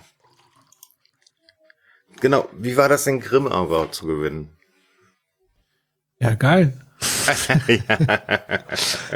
also da würde man lügen, wenn nicht. Vor allen Dingen, weil wir wirklich, wirklich nicht damit gerechnet haben. Ähm, also die Nominierung fand ich schon mega. Die war schon wirklich krass. Aber dann noch äh, zu gewinnen und man ahnt es ja wirklich nicht vor, bis man aufgerufen wird. Also man kriegt es vorher nicht gesagt. Das war schon mega gut. Also das ist ein Gefühl, das kann man äh, nicht so einfach austauschen.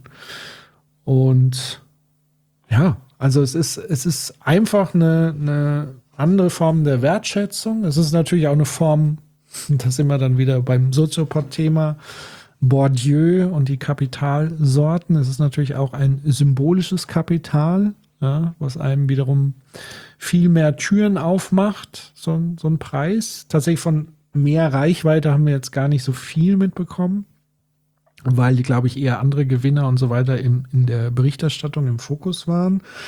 Aber ähm, das fand ich uns auch sehr schade damals, ne? Also, dass vor allen Dingen man merkte so, in der Berichterstattung findet ihr kaum statt, während ihr eigentlich so in der Podcast-Welt total gefeiert wurdet.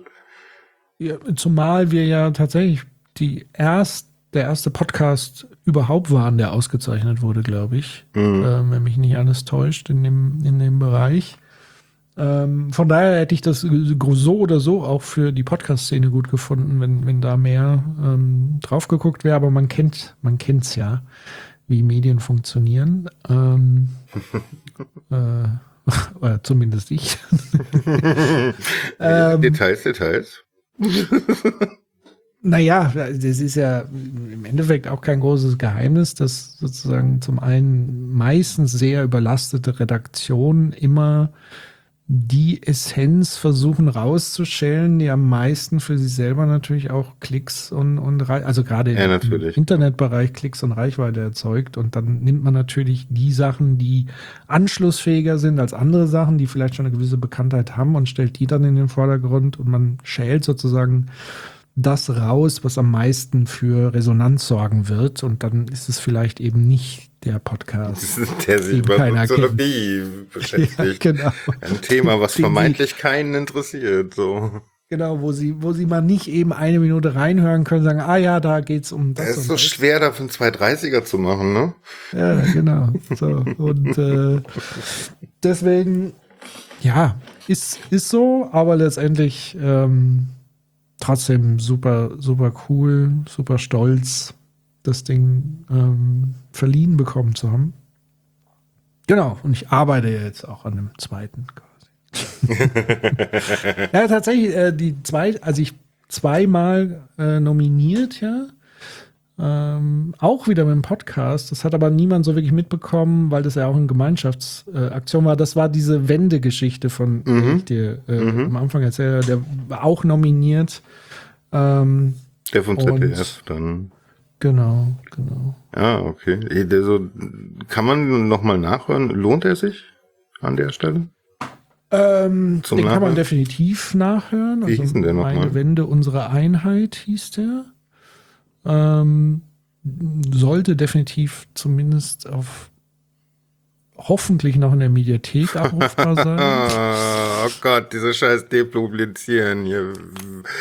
Genau, ich das zahle jeden Monat für euch, obwohl ich kaum was davon nutze und ich bin fair square damit, aber bitte, wenn es mich irgendwann anfängt zu interessieren, lasst mich doch das alte Zeug gucken.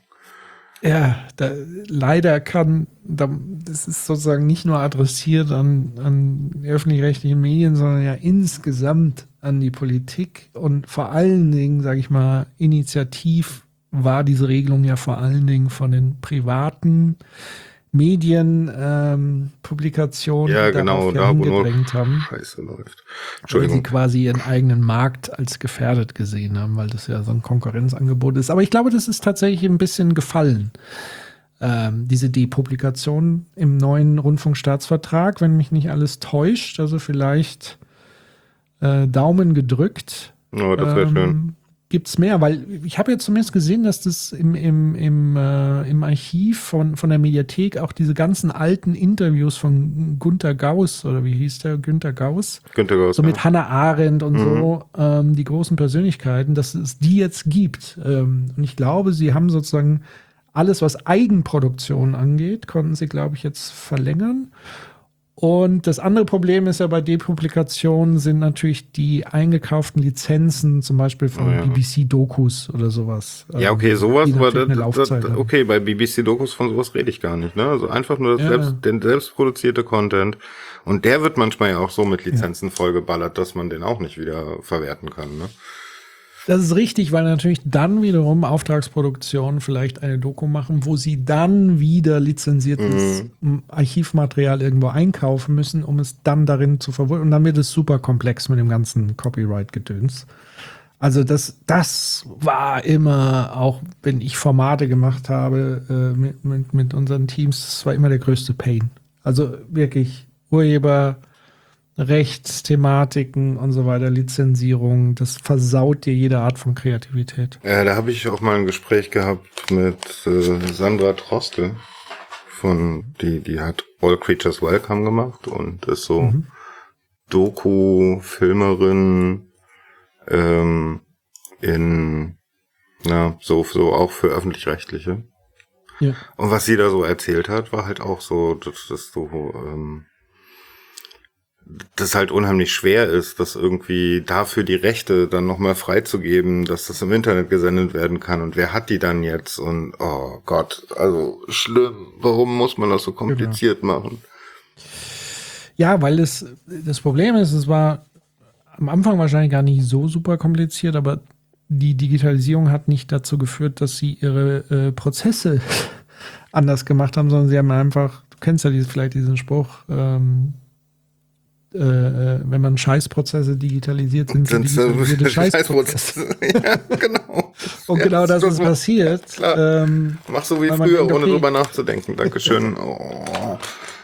Genau, also man, man hat also sozusagen die alte Systematik dann ins Digitale irgendwie übertragen. Das hat halt hin und vorne nicht hingehauen. Weißt So, du, wo ich das ähm, das letzte Mal gesehen habe?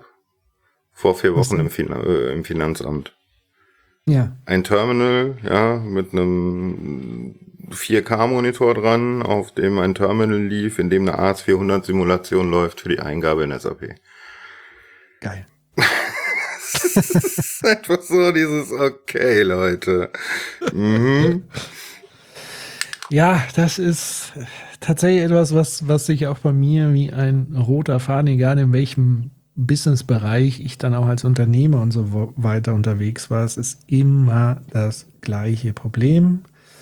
Es ist auch diese Diskrepanz.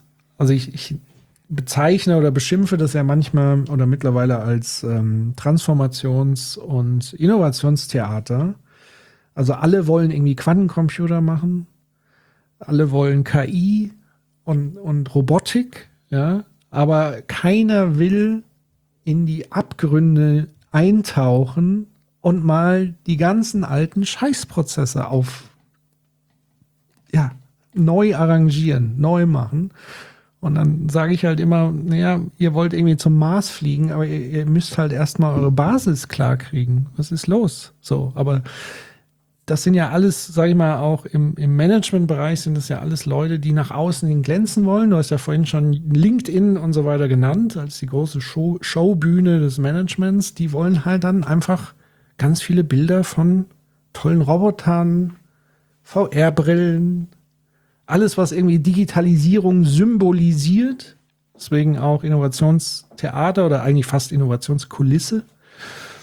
Und alles andere ist aber so wie vor 40, 50, 60 Jahren.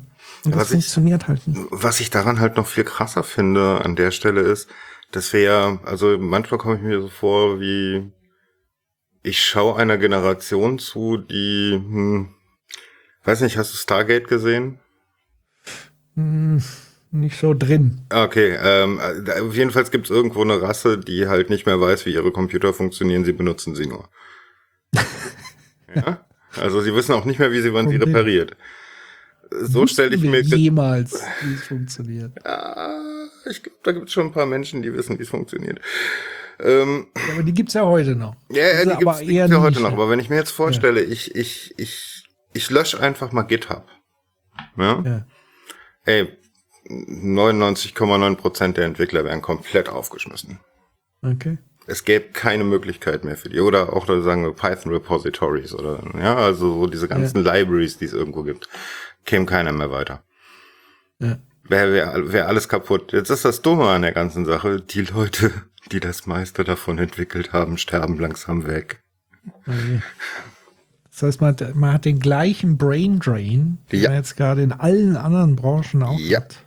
Weil die ganzen Boomer quasi in Rente gehen Mhm. und dieses Wissen auch nicht vernünftig weitergegeben haben. Oder es auch niemand interessiert hat, bisher das Wissen Richtig. sich anzueignen. Ja, das ist natürlich fatal. Ja, deswegen ist ja meine große äh, Vision, ist quasi, ich würde sogar sagen, wir sind schon mittendrin, quasi das Kollabieren unseres Systems, wie wir es bisher kannten. Naja gut, das hat aber viele Faktoren. Ja, ja, klar. Das ist, äh, das ist nur ein, ein, einer dieser Faktoren letztendlich. Ja, zurück in die Barbarei. Ne? Einer fängt schon an. Ja, wollen wir nicht hoffen. Aber ich sehe da eher grundsätzlich, also kann man ja sehen, wie man will. Ich glaube, es ist unvermeidlich, dass etwas kollabiert oder es schon im Kollabieren ist. Die Frage ist ja immer nur, was, was sind sozusagen die unmittelbaren Auswirkungen dessen? Und das ist so das Gruselige letztendlich daran. Weil letztendlich kann auch was Neues, anderes entstehen, was vielleicht sogar besser ist als das, was vorher war, aber man weiß es halt nicht. Und Menschen traue ich grundsätzlich nur halb. Das hat das, das hat jetzt die gesamte, ähm, die gesamte Essenz des Soziopods, oder wie? naja, Genau, also- ich kann das gut, gut nachvollziehen, ja. Also im Club gibt's ja- oder Chaos Computer Club gibt's ja auch immer die, den, den Spruch alles anzünden, ne? Ja. Ja. Die Frage ist, was kommt danach? Das äh, würde ich dann sozusagen als, als systemischer äh, Berater, sagt er dann, das emergiert. Also das äh, wird dann zufällig äh, entstehen, weil das lässt sich so auch nicht wirklich planen. Also klar, du kannst so gewisse Grundparameter, aber wie es sich dann ausdifferenziert oder ausgestaltet, ausstrukturiert, ist ja nochmal so ein bisschen das Chaos-Prinzip letztendlich. Ähm, und deswegen ist das nicht vorhersehbar aus meiner Sicht. Also man, man, das heißt aber im Umkehrschluss nicht, dass man die Hände in den Schoß legt und irgendwie nichts tut. Ähm, das ist ja immer so dieses Ding, habe ja viel mit Innovation und so weiter gemacht. Das ist ja auch der Trugschluss zu glauben, man könnte Innovation, also es ist so ein komisches Doppelding. Also einerseits kannst du nicht Innovation bis ins Kleinste planen und kontrollieren. Was du aber schon tun kannst, ist proaktiv Parameter und Rahmenbedingungen setzen, die eher am Ende ein zufälliges Ergebnis befördern in die gewünschte Richtung. Mhm. Und so ist das, glaube ich, dann auch im, im großen System, ähm, weil es ist ja ständig im Wandel. Es gibt zwar so Grundpfeiler, auf die vieles basiert, die sogenannten Paradigmen. Und da haben wir aber im Laufe der Menschheitsgeschichte ja auch sehr viele Paradigmenwechsel tatsächlich schon erlebt. Also von daher möglich ist da alles. Mhm. Ja, hoffen wir mal das Beste. Ja, immer. Äh, ab vom Podcast, was sind denn so deine Hobbys? Meine Hobbys. Ähm, ja, Gaming habe ich ja schon gesagt. Ansonsten Podcast ist schon so mit das Hauptding oder überhaupt publizieren. Dann Family. Ähm, die, ich habe ja zwei Jungs jetzt schon im pubertären Alter. Leider darf ich nie mitspielen, wenn sie Dungeon Dragon spielen. Ja, mein, also mein größerer Sohn ist äh, quasi Dungeon Master, aber äh, ich bin ihnen offenbar zu peinlich. Was ja auch ein bisschen peinlich ist, wenn fün- 45-Jähriger mit dem 15-Jährigen spielt. Ähm, Weiß ich nicht. weiß ich jetzt auch nicht, aber ich, ich kann es sozusagen verstehen aus der Vater-Sohn-Ding, dass man sagt, Vater, so ist gut jetzt, ich will mich ein bisschen abnabeln. Ja, stimmt auch wieder, ja, ja. Kommt dann später also wieder. daher- genau, da, da suche ich mir an andere. Wir werden demnächst tatsächlich auch mal, ich habe jetzt Leute gefunden, mit denen wir mal D&D zocken werden. Online oder offline? Online. Ähm, und früher tatsächlich, äh, auch das wieder Nerd-Geschichte, was auch so ein bisschen da in die Kategorie fällt, habe ich Schwarzes Auge gespielt. Oh, schön. Aber offline, da gab es noch keinen Ja, ja. online. Die, die, schönen, die schönen Rollenspielzeiten, ja. DSA, Ja. AD&D. Und ganz viele Brettspiele und so. Also ich bin wirklich ein großer, umfassender Spiele-Fan. Dann, ich gucke natürlich sehr gerne als Medienmensch verschiedenste Dinge an. Ähm, und demnächst ähm, werden wir uns wahrscheinlich auch einen Familienhund anlegen. Dann wird das Wow. Hobby auch noch mal ein bisschen anders verlagert werden. Du stehst auf Brettspiele? Äh, Zumindest eine lange Zeit. Also mittlerweile Brettspiele ein bisschen so eher in den Hintergrund getreten. Dann natürlich eine ganze Zeit lang mit, mit den Kindern, aber dann natürlich eher die Kinderbrettspiele. Aber tatsächlich so, es gab Phasen, wo ich dann auch so Strategiegeschichten gespielt habe. Ähm, also jetzt nicht Risiko, weil das ist ja kein Strategiespiel, aber auch gerne immer wieder gespielt. Ich weiß gar nicht, der Axis and Allies hieß. Oh ja, das kann ich, kann dir sagen, wo man das noch spielen kann.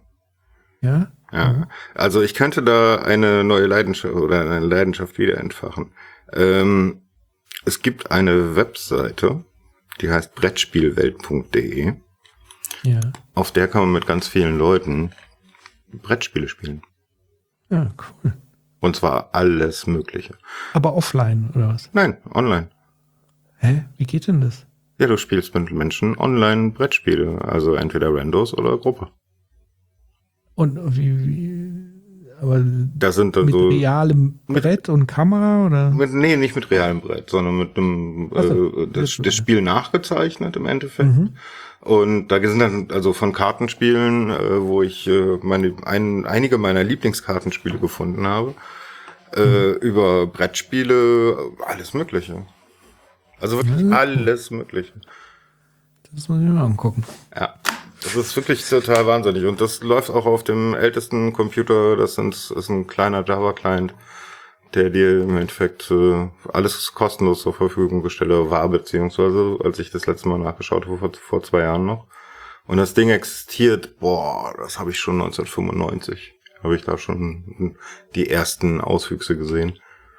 Cool. Das ist also schon nicht. ewig alt. Ja. Ja, wo du es Ja. gerade sagtest, muss ich mal gucken, ob es das noch gibt, das Projekt. Sehr gut. Das ist, das kann ich, kann ich echt empfehlen. Ähm, deine Top 5 Spiele. Generell, Hm, Computerspiele. also Brettspiel oder, Computerspiel. oder auch Computerspiel. oh ja, dann mach mal beim Top 5 Brettspiele und Top 5 Computerspiele. Welche Brettspiele kannst du empfehlen? Oh Gott. Also wie gesagt, Brettspiel bin ich schon lange eigentlich out of game. Ähm, lass mal überlegen. Also Siedler fand ich immer ganz gut.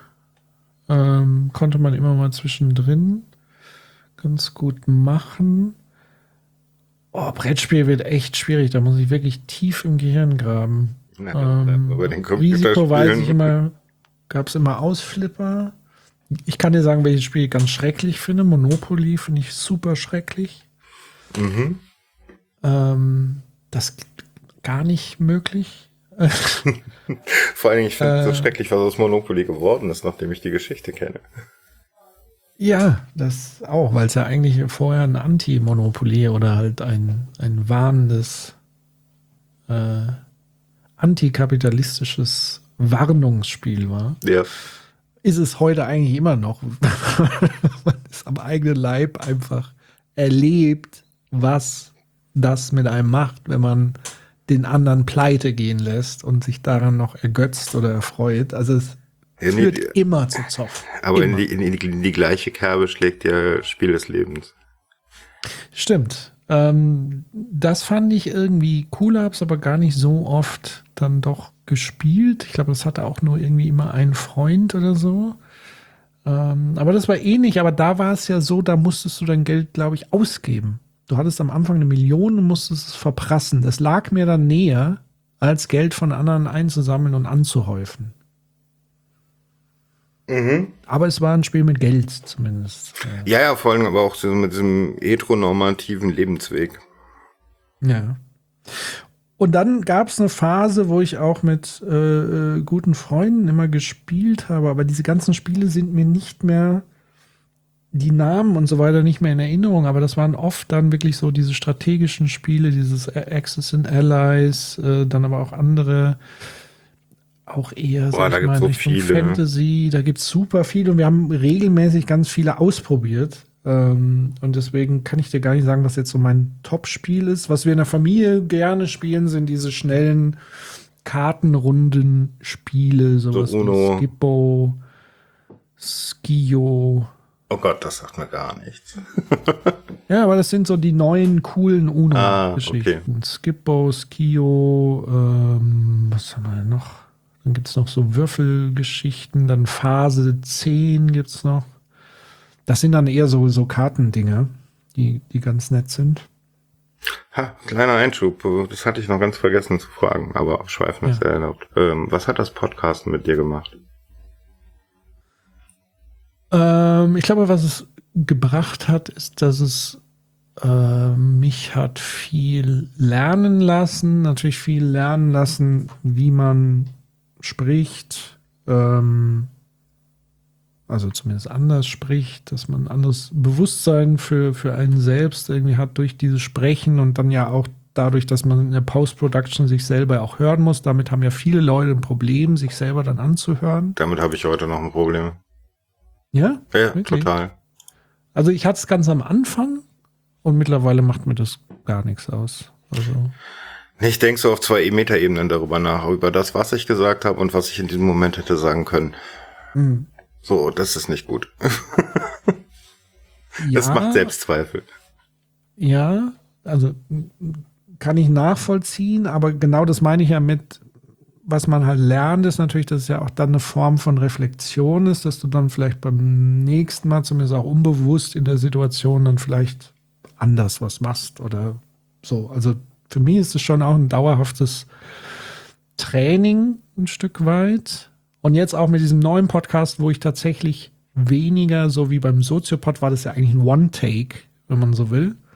Also diese Live-Geschichten sind immer komplett anders. Da bin ich ja eher in so einem sprechenden Denkmodus, so wie wir jetzt ja auch. Mhm. Ich habe ja nichts überlegt, sondern es kommt halt einfach Free Flow. Und bei Critical Infinity ist es ja tatsächlich so, dass ich sehr viel schneide und sehr viel neu ansetze und dann ist es so ein Schleifprozess. Mhm. Und das finde ich auf eine andere Art und Weise eigentlich ganz cool. Ähm, vor allem dann nochmal als Medienmacher, weil das ist dann wie, sag ich mal, beim Bild, Bildhauerei oder so. Mhm. Es kristallisiert sich dann immer stärker eine Figur heraus und die wird immer schärfer, konturierter und, und so. Das, das liebe ich also wirklich. Aber ich liebe auch dieses Live frei Schnauze.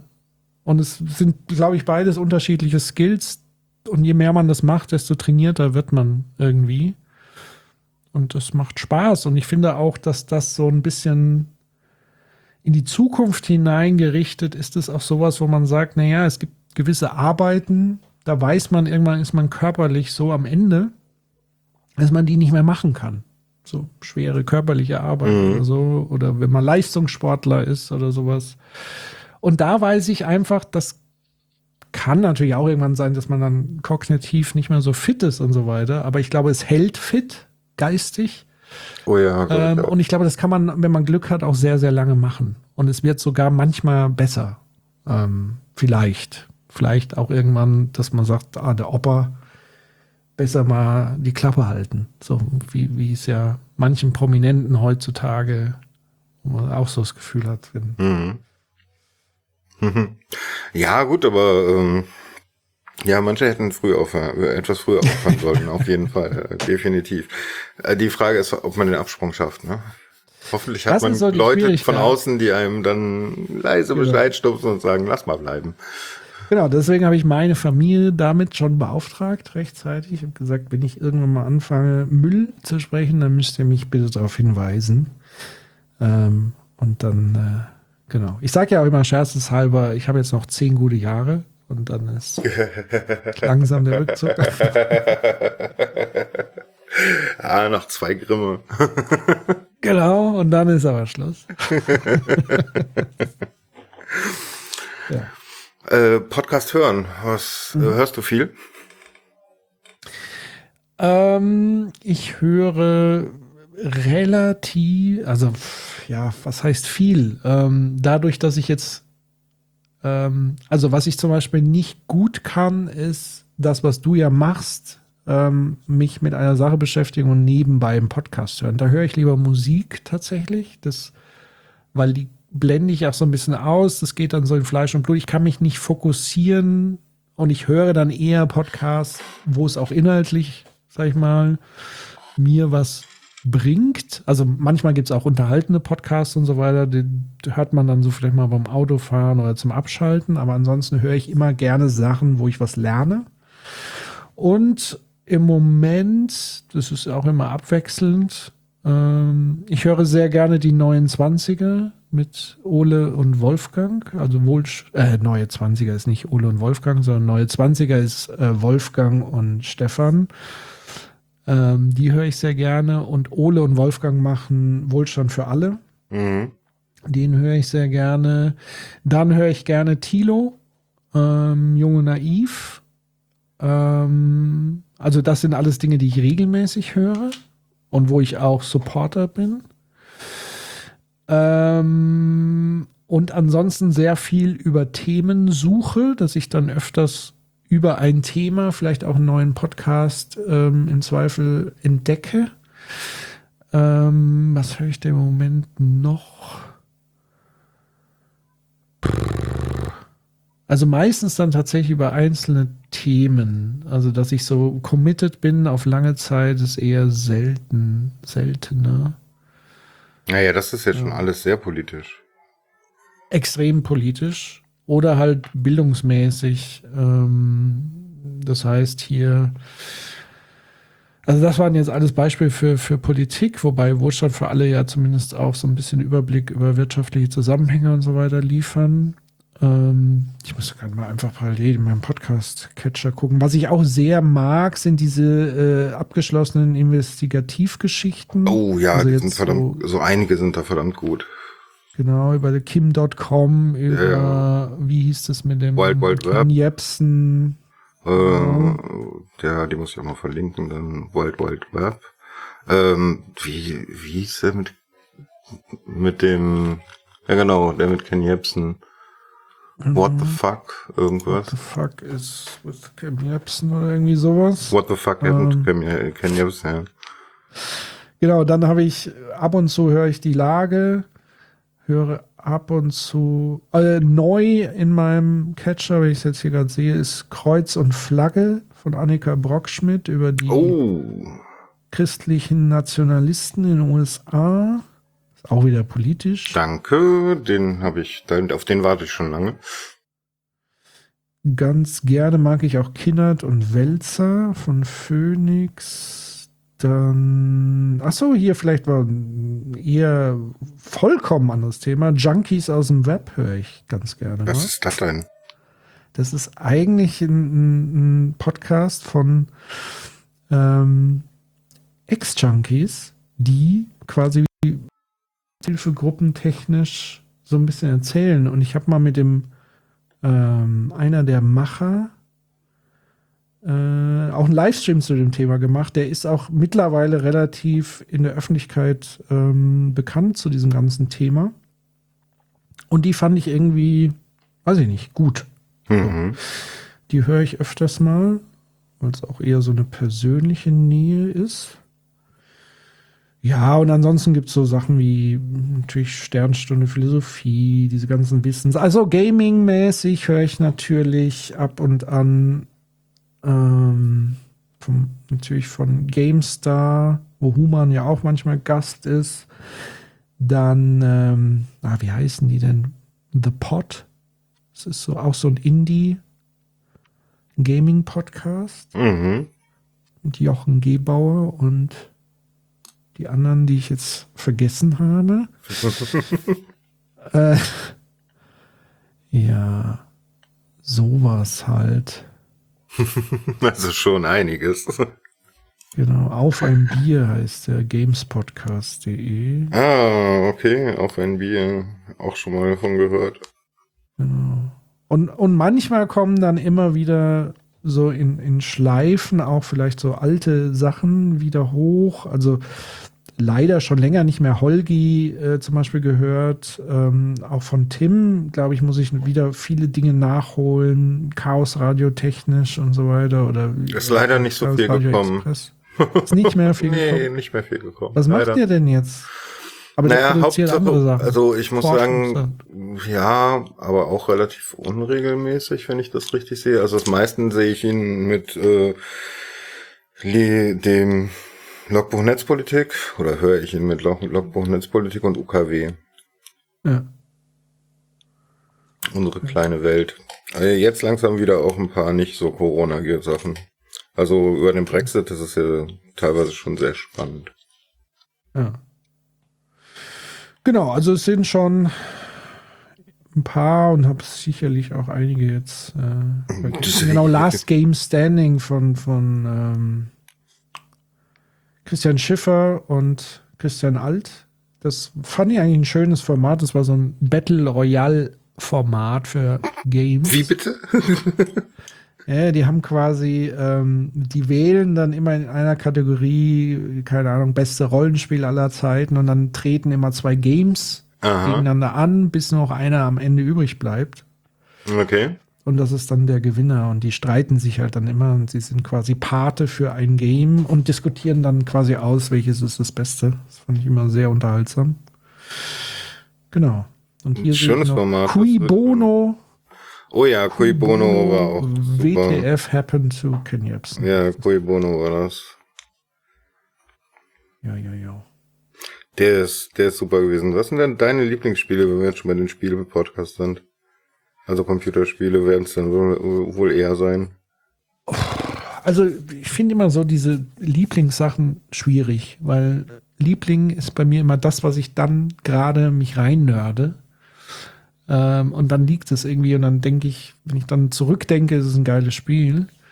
Deswegen tue ich mich immer schwer mit solchen besten Listen, aber was sicherlich drauf gehört, ist zum Beispiel das, was ich mit meinem Bruder gerade zocke, das ist Hand. Das ist im Moment für mich der beste und unterhaltsamste, gut ausgeglichene Shooter. Ist auch in Deutschland vom deutschen Entwicklerstudio, die mhm. damals Crytek ähm, gemacht haben. Oder immer noch machen. Ah, ja, ähm, die, die, die, die hier, oh, wie hieß das erste Crytek-Spiel? Oh. Das auf der Insel. Hm. Far Cry. Mm, Far Cry. Sicher? Ja, nee. ja, ja. Ziemlich sicher. Aber ich kann auch noch mal googeln. ähm, also Crytek ist auf jeden Fall das Entwicklerstudio. Ich muss mal gucken, welches. Äh, ja, doch, tatsächlich Far Cry. Aber wurde es dann gekauft? Ja, ja, das wurde weggekauft. Also der Sitz ist immer noch in Frankfurt offensichtlich. Ah, ja, ja. Ja, aber die Crytek Engine oder die no. Cry Engine wurde abgekauft ja. und äh, ich glaube die das die IP Far Cry auch. Ja, und welches ich meinte war Crisis. Ah, Crisis. Genau. Also Far Cry war 2004 sehe ich gerade und 2007 gab es dann Crisis und Crisis 2, Crisis 3 und so weiter. Ähm, genau, und die haben Hand Showdown. Das ist wirklich einer für mich der beste Battle Royale PvP. Äh, aber auch, wie, wie heißt das andere? Es ist ja nicht nur PvP, sondern auch das PvE. Andere. Genau. Also Player vs. Environment und Player vs. Player. Also genau, das ist diese ja typische PvPE. Ja, genau. Nummer. Also finde ich einfach gut gemacht von Stimmung, Sound etc. und einfach vom Gameplay und vom Setting. Ähm, ansonsten, was hat mich noch begeistert? Ähm, mm, Red Dead Redemption 2, großartig gewesen. Dann Spiele wie Fallout. Oh ja.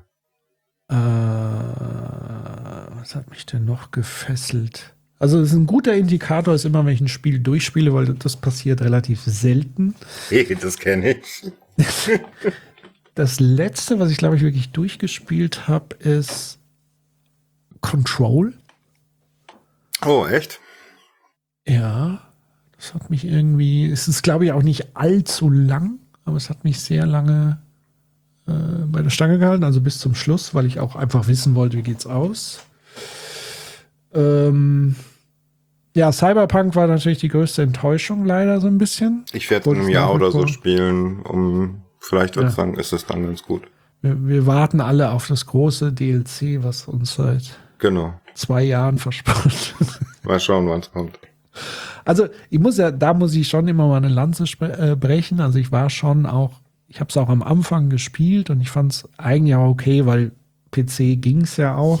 Ähm, und es hat aber auf jeden Fall Potenzial. Ähm, und sie haben es halt einfach, ich glaube, aus Management-Entscheidungen, die fragwürdig sind, halt einfach zu früh released. Und dann ist es halt gefloppt. Ja, sie, Erstmal. sie wollten zu viel und jeder hat ja. von ihnen die Spieltiefe erwartet. Äh, also sie, ja. sie haben sich auf die Größe der Welt fokussiert und äh, jeder hat die Spieltiefe von Witcher erwartet. Genau. Wobei tatsächlich ja schon die einzelnen Quest-Designs schon ganz cool waren. Ja. ja, natürlich nicht vergleichbar mit Witcher. Damit wäre wär auch nochmal ein Platz auf der Liste. Witcher 3 habe ich, glaube ich, tatsächlich auch durchgespielt. Ähm, das gehört da definitiv auch drin. Genau, Red Dead Redemption 2 habe ich auch durchgespielt. Also das heißt, das, das ist jetzt so mal die, die Kategorie. Mhm. Und Fallout 4, was? Glaube ich, habe ich auch fast zumindest durchgespielt. Habe aber da sehr viel Zeit so versenkt mit Nebenquests und Gedöns. Ja, sind doch schon fast fünf, oder? Hast du so ein Spiel, was dich als, als Spieler immens beeindruckt und geprägt hat?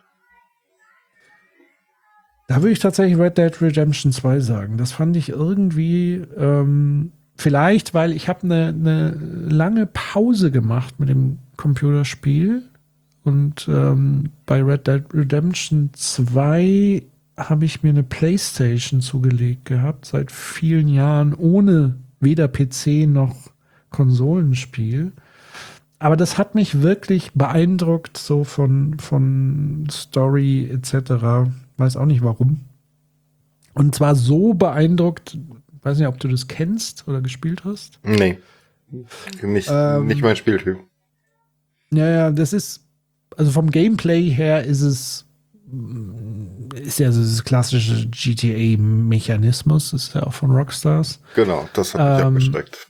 Genau, aber das war jetzt für mich kein Hindernis, sagen wir so, aber es ist jetzt nicht das super Gelbe vom Ei, sondern eher wirklich die Liebe zum Detail, die Stories, die Charaktere. Und die Story ist ja, dass sozusagen ein, ein alter, alternder Cowboy, der eigentlich Gutes irgendwie auf dem Pfad des Guten kommt, aber immer wieder so reingezogen wird in die schmutzigen Sachen. Und es ist so gut gemacht, dass ich tatsächlich gab es dann so Phasen im Spiel, wo ich gesagt habe, nee, ich mache jetzt diese Schei eure Scheißmission mache ich nicht. Ich will jetzt einfach nur meine Ruhe haben, will hier angeln und jagen und ich ziehe mich jetzt hier zurück in so eine Hütte und ihr könnt mich mal alle. Mhm. So sehr immersiv war ich da drin, weil ich nicht wollte, dass dieser Charakter weiter auf diese Bahn gerät, weil abzusehen war, dass er auch ähm, Spoiler-Alarm äh, am ja, Ende ich glaube, es ist alt genug. schafft. das ist alt genug. Ja, stimmt. Ich glaube, wer das nicht weiß.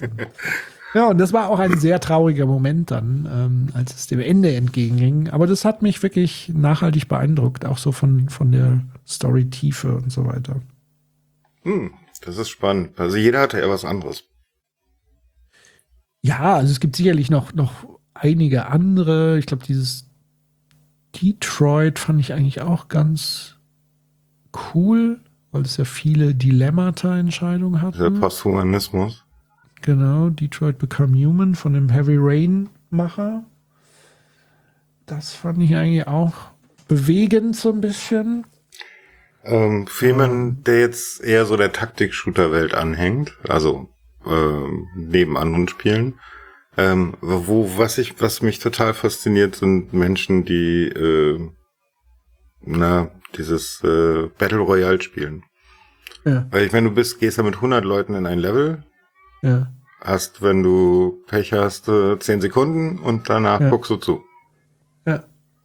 Was fasziniert ah. dich daran? Das, wenn du mit vor, also das ist ja ein super kompetitives Spiel. Also ich liebe auch kompetitive Spiele. Das wird natürlich im Alter immer schwieriger. Also FIFA ist zum Beispiel auch so ein Ding, was mich, das würde ich jetzt noch, also abseits dieser ganzen Kommerzkacke, die aus FIFA gemacht wurde, aber ich war schon ganz früh, obwohl ich gar kein Fußballfan in dem Sinne bin, einer meiner liebsten Spiele. Also Fußball auf dem Computer. Mhm. Und dieses Kompetitive, also dieses, du hast zwar immer wieder das gleiche Setup, aber es ist immer ein anderer Spielverlauf. Und das habe ich bei, bei Shootern, also ich habe auch schon sehr früh so Unreal Tournament, auch in einem Clan gespielt und so. Das ist schon tief in mir drin. Und das Faszinierende ist halt eben, wenn du den Progress machst, dann ist es ja eben nicht so, dass du immer in den ersten zehn Sekunden stirbst, sondern irgendwann kennst du dich halt aus auf der Map, du weißt, was zu tun ist, du kannst dich sozusagen anders bewegen, dass du länger lebst. Aber es ist trotzdem noch so ärgerlich, wenn du dann abgeschossen wirst, dass, wenn du dann mal einen Win machst, das unadrenalinmäßig nicht zu toppen ist. Oh ja. so, also das ist wirklich dann, da bricht dann alles aus einem raus. Wenn es, und es ist wirklich Puls bei 200, wenn du kurz vorm Gewinnen bist. Und das ist ja dann das Entscheidende an dem Punkt, dass du die Nerven behältst. Und das kickt halt einfach ohne Ende. Und das nimmt man halt in Kauf und das Entscheidende bei diesen Spielen, und das hat halt dann leider irgendwann Call of Duty, ist an zwei Dingen dann, oder Warzone, das war ja Battle Royale oder ist es immer noch, ist an zwei Punkten dann einfach gescheitert aus meiner Sicht, also gescheitert bei mir. Ähm, das ist einerseits die Cheater-Problematik oh, und ja. das andere ist äh, das Balancing in Sachen Matchmaking. Ähm, weil du dann nur noch mit relativ gleichgeskillten oder mit overpowered Cheatern unterwegs bist und dann kann das sehr frustrierend sein. Weil wenn du, ich sag mal, wenn du mal mit ein paar Noobs spielst, hast du zumindest mal so schnelle Erfolge und dann vielleicht mit wesentlich besseren wirst du halt mal schneller äh, niedergemacht. Mhm. Aber wenn du immer mit Leuten auf einem relativ gleichen Level oder halt dann zusätzlich mit den Cheatern zusammenspielst, dann ist es halt Dauerfrust manchmal. Und das war so ein bisschen schade dann. Ja, das kennt man unter der Problematik Hardstock. Da leidet Valorant auch drunter. Hm. Ja. Das haben, glaube ich, alle kompetitiven Spiele, oder? Mm, es geht. Also Hand hast, hat es so, kriege ich eigentlich so gut wie gar nicht mit, dass es das Problem gibt ähm, an Cheatern. Also wenn kriege ich es nicht mit. Bei Call of Duty war es einfach offensichtlich und so massiv und so in Masse. Ja, das ist so eine Glaswand, ne? Absolut. Und es ist, hatte ja nochmal ein eigenes Geschäftsmodell. Diese ganzen Cheat-Software-Anbieter verkaufen das ja wie geschnittenes Brot. Mhm. Also irgendwelche 13-Jährigen sich diese Cheats kaufen. Ja. Mit Wallhacks und hast du nicht gesehen, das ist alles Mist. Mist, Mist, Mist. Ja, schade auch, dass die Firmen da sehr wenig gegen tun. Mir fällt da so als Entwickler so einiges ein, was man tun kann. Ja, melde dich doch mal bei Activision. Ich glaube, sie können da Hilfe gebrauchen. Naja. Wenn sie es denn überhaupt wollen. Ja, ja genau. Mach das. das ist so das andere. Und was ich halt cool finde an, an, an Battle Royale, weil das macht, also alleine mache ich das zum Beispiel gar nicht. Macht mir gar keinen Spaß. Aber in Teams halt äh, mit ja. anderen Leuten ist das nochmal ein anderes Feeling. Ja, wenn man ähm, Leute hat, mit denen man spielen kann, das genau. ist vollkommen was anderes. Deswegen. Und dann ist es auch egal, was das Gegnerteam dann ist, ne? Weil man probiert dann seine Strategien aus und verbessert sein, seine Teamkommunikation und sowas. Genau. Genau. Das ist cool. Hm. Und auf Twitch streamst du das dann meistens? Ähm, ja, Jetzt ein bisschen weniger, aber sonst äh, ja, aber eher so, sage ich mal, so ein bisschen undercover. Da hat sich so eine kleine, ganz am Anfang zu Corona war das mal ein bisschen mehr Hype da drum. Mittlerweile mache ich es eher so aus Gewohnheit, wenn ich mit meinem Bruder zocke, ähm, mache ich, mach ich den Stream an und ab und zu kommen noch ein paar alte Leute vorbei und, und äh, gucken zu oder lassen wir im Chat was da. Genau, aber es ist jetzt kein so ein Ding, ähm, jetzt andere Publikationen, wo ich jetzt irgendwie erwarte. Wahrscheinlich bin ich da auch schlecht. So. schlecht zu anderen Podcast-Formaten bin ich, glaube ich, im, im Let's Play nicht so gut, glaube ich. Du meinst, du bist dann nicht so die entertaining Person? Ja, weil ich da auch gar nicht auf, ich will noch nicht sagen auf Krampf, das hört sich ja so an, als ob ich die anderen Sachen auf Krampf mache, aber wenn ich Medien produziere, eigentlich nach einer gewissen Formatierung, dann habe ich dann schon einen gewissen handwerklichen Anspruch. Und da ist es eigentlich so ein Ding, da muss ich mich so ein bisschen entscheiden. Geht es eigentlich darum, dass ich jetzt Fun habe äh, im Spiel oder geht es darum, dass ich die Leute unterhalte? Und, und dann beißt sich das so ein bisschen die Katze in den Schwanz, weil wenn dann ähm, nur zwei, drei Leute zugucken, dann denkt man sich auch, ja, scheiß drauf. Und dann bedingt sich das natürlich gegenseitig. Also klar, ähm, ich wüsste sozusagen als Medienprofi, wie man es machen müsste, aber mir ist dann das reine Spielen um des Spielens willen irgendwie lieber. Ähm, ja, man muss so. sich bei den Spielen auch ganz schön konzentrieren. Also das ist jetzt nichts, wo man irgendwie nebenher spielen kann und quatschen kann. Ne? Genau. Aber wir vielleicht dahingehend, wir planen gerade mit Human und einem dritten Akteur, planen wir gerade im Rahmen von Critical Infinity, das ist ja sozusagen dann das Dach, ein Format, das nennt sich Critical Gaming. Und da ist auch schon die Überlegung, dass wir tatsächlich zum so eine Mischform vielleicht machen, dass man auch so eine Art Let's Play von ausgewählten Spielen, die aber eher dieser Thematik entsprechen und dass wir aber vielleicht kritisch auf Gaming, ähm, auf die Branche, aber auch auf gewisse Spiele, auf wow. gesellschaftliche Zusammenhänge gucken und das wollen wir dann tatsächlich auf Twitch ähm, auch aber da, über unseren Da gibt es ja wohl Channel. ein paar Spiele, die müsst ihr auf jeden Fall anspielen. Definitiv. Was denn zum Beispiel? Äh, Papers, Please. Ja, kenne ich. Das ist richtig. Zum Beispiel, das finde ich so einfach, also und dann mit euren Kommentaren, Hammer. ja, genau. Also das, das ist so die Idee, dass man solche Spiele oder auch sowas wie Disco Elysium oder ähm, This War of Mine, mhm. das glaube ich auch nicht schlecht. Ja. Ähm, oder auch mal Anno spielen und über Kolonialismus sprechen.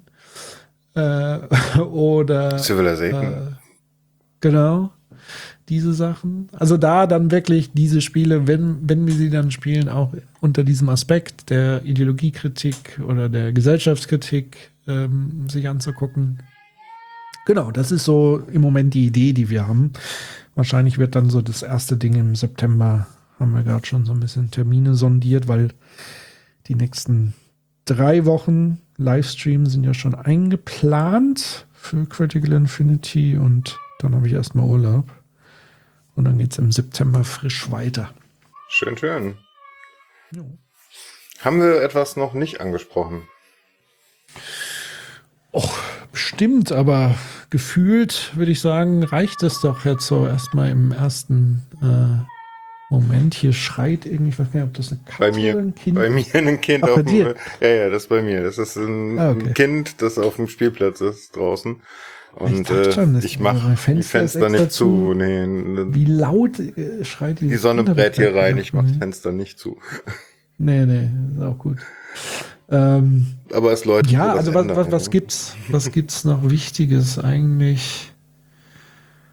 Eigentlich weiß ich nicht. Du kannst mir vielleicht was machen. Du bist doch auch äh, wesentlich engagierter im, im, im Club, oder? Im Chaos Computer Club, ja. Ja. Also, äh, also ich bin ja. Wie, da, da wollte ich dich fragen, wie viel hast du damit zu tun? Ich weiß gar nicht, haben wir uns auf der Republika, sind wir uns da mal über den Weg gelaufen oder im, Also wir sind uns, glaube ich, mal auf dem CCC ja. begegnet. Genau, wie bist ähm, du da hingekommen? Wie bitte? Wie bist du da hingekommen? Also zum Chaos Computer Club. Das, also es, ähm, also ich bin ja wirklich echtes Mitglied erst seit relativ kurzer Zeit. Erste Berührungspunkte hatte ich ja, wie gesagt, über Chaos Radio eigentlich. Vor vielen Jahren, mhm. 15 oder was. Dann hatte ich einen Freund, der, glaube ich, Mitglied war, aber da, das war auch nur so eher, dass man so mal den Namen oder so gehört hat. Dann äh, wurde ich ja, ich weiß gar nicht, wer das angeleiert hat, ob das Ralf Stockmann war, im CCC in Hamburg, wo wir im Soziopod ja waren. Ach ja, stimmt, genau. Ähm, genau, und dann war ich das letzte Mal tatsächlich vor Corona in Leipzig ähm, auf dem Kongress. Und deswegen wäre jetzt die Frage gewesen, gibt es schon, ich habe noch nicht mitbekommen, ob es schon Tickets Oh ja, angekündigt und Tickets nicht, aber du solltest schon mal ein, äh, ein, ein Hotel buchen. Okay. Ja, ja Das das habe ich mir schon, das habe ich mir schon gedacht und überlegt. Ähm, aber vielleicht kommen wir da tatsächlich auch bei Freunden unter. Weil es ja dieses Jahr in Hamburg wieder. Ja, kümmere dich schnell, die Preise schießen nach oben. Und die Okay. Plätze gehen weg wie warme Semmel. Aber äh, bekommt man als Mitglied nochmal vorab irgendwie eine Info oder, oder muss ich wirklich regelmäßig selber gucken, wenn Tickets online Ähm? Das war ja immer so ein bisschen das Problem am letzten Mal. schwierig. würde ich mal äh, bei Twitter abonnieren. Ja, Das ist das sowieso eine. schon. Ja. Ja. Ähm, also ähm, die Frage ist, machst du, bist du Engel? Warst du Engel? Das letzte Mal oder warst du jemals da? Ja, doch war da warst du, aber warst du Engel? Da war ich schon ein paar Mal. Engel wollte ich jetzt tatsächlich mal machen. Dann wäre jetzt ähm, gerade aber zum Beispiel mal zu schauen, ob der Call for Paper ist, falls du einen Vortrag halten willst. Mhm. Ja, also da mal gucken. Ähm, den Blog von, auf jeden Fall den Blog vom äh, Club, äh, vom, vom events.ccc.de im Blick haben. Ja. Das Ja. kann ich jedem nur empfehlen. Ich denke, wenn ich dran denke, werde ich da auch, äh, wir, wir wollen auch noch was schreiben. Also, äh, was haben wir denn da? Ja, irgendwie hat es bisher ja auch immer geklappt. Ähm, das, die Herausforderung bei mir ist immer, wie kriege ich es dann rechtzeitig mit? Du folgst mir auf, Ähm. äh, also falls ich was höre und weiß, dann werde ich das natürlich äh, sagen. Ja. Ansonsten ist der CCC-Blog eigentlich Ja. dann das, was in die RSS-Liste gehört, weil da erfährst du es zuerst. Also Ja. auch wenn jetzt zum Beispiel, wir werden wahrscheinlich dieses Jahr Heralde neu ausrufen, Mhm. ähm, so dass wir wieder so eine so eine Herald-Willkommensrunde machen. Falls du sowas machen möchtest auf der Bühne, kann man drüber reden. Okay. Ja, ich hatte tatsächlich überlegt, weil Human hatte auch Bock, ob wir nicht irgendwie in die Richtung auch was äh, Podcast-mäßiges machen. Das wird ja wahrscheinlich wieder auch Sende Send Sendezentrum wird es ganz sicher geben, ja. geben. Dann gibt es aber bestimmt auch einen Slot. Ja, natürlich live könnt ihr euch da mit Sicherheit. Das Genau, wäre das wär ich- echt interessant. Das finde ich cool. Und ansonsten ist es ja sowieso immer eine Reise wert, auch wenn das natürlich familientechnisch immer so ein Ding ist. Weihnachten und ähm, so. Aber Ja, ich habe die Fam- Familie ist ja, also sagen wir mal, die zwei Jungs sind ja auch mittlerweile so. Die waren beim letzten Mal auch dabei Mhm. äh, und waren dann auch bei diesem Jugendhakt mit dabei. Wollten sie wieder mitkommen? Ja, das ist immer so eine äh, Schwankungsgeschichte. Manchmal finden sie es dann cool, manchmal finden sie es dann doof, aber eigentlich ist der Plan, dass sie dann schon mitkommen. Ähm, genau, weil ja sowieso auch Ferien sind und so weiter. Und dann würde es sich schon, würde es sich schon eher anbieten. Was war dein erster Gibt's- Kongress? Meine? Ja. Tatsächlich in Hamburg, der wo, ähm, welcher war denn das? Da, wo der Soziopod war. Hm, Der ist schwer gerade rauszufinden für mich, ohne hier viel zu googeln. Ähm, Auf jeden Fall ein Hamburg schon eine, her. einiges her, ja. Äh, was, war- was war denn so dein Gefühl, als du das das erste Mal erlebt hast? Kom- vollkommen geflasht. Also wirklich vollkommen geflasht. Das war für mich, ähm, und es ist für mich mit Abstand die geilste Veranstaltung, die man sich vorstellen kann, aus vielen verschiedenen Gründen.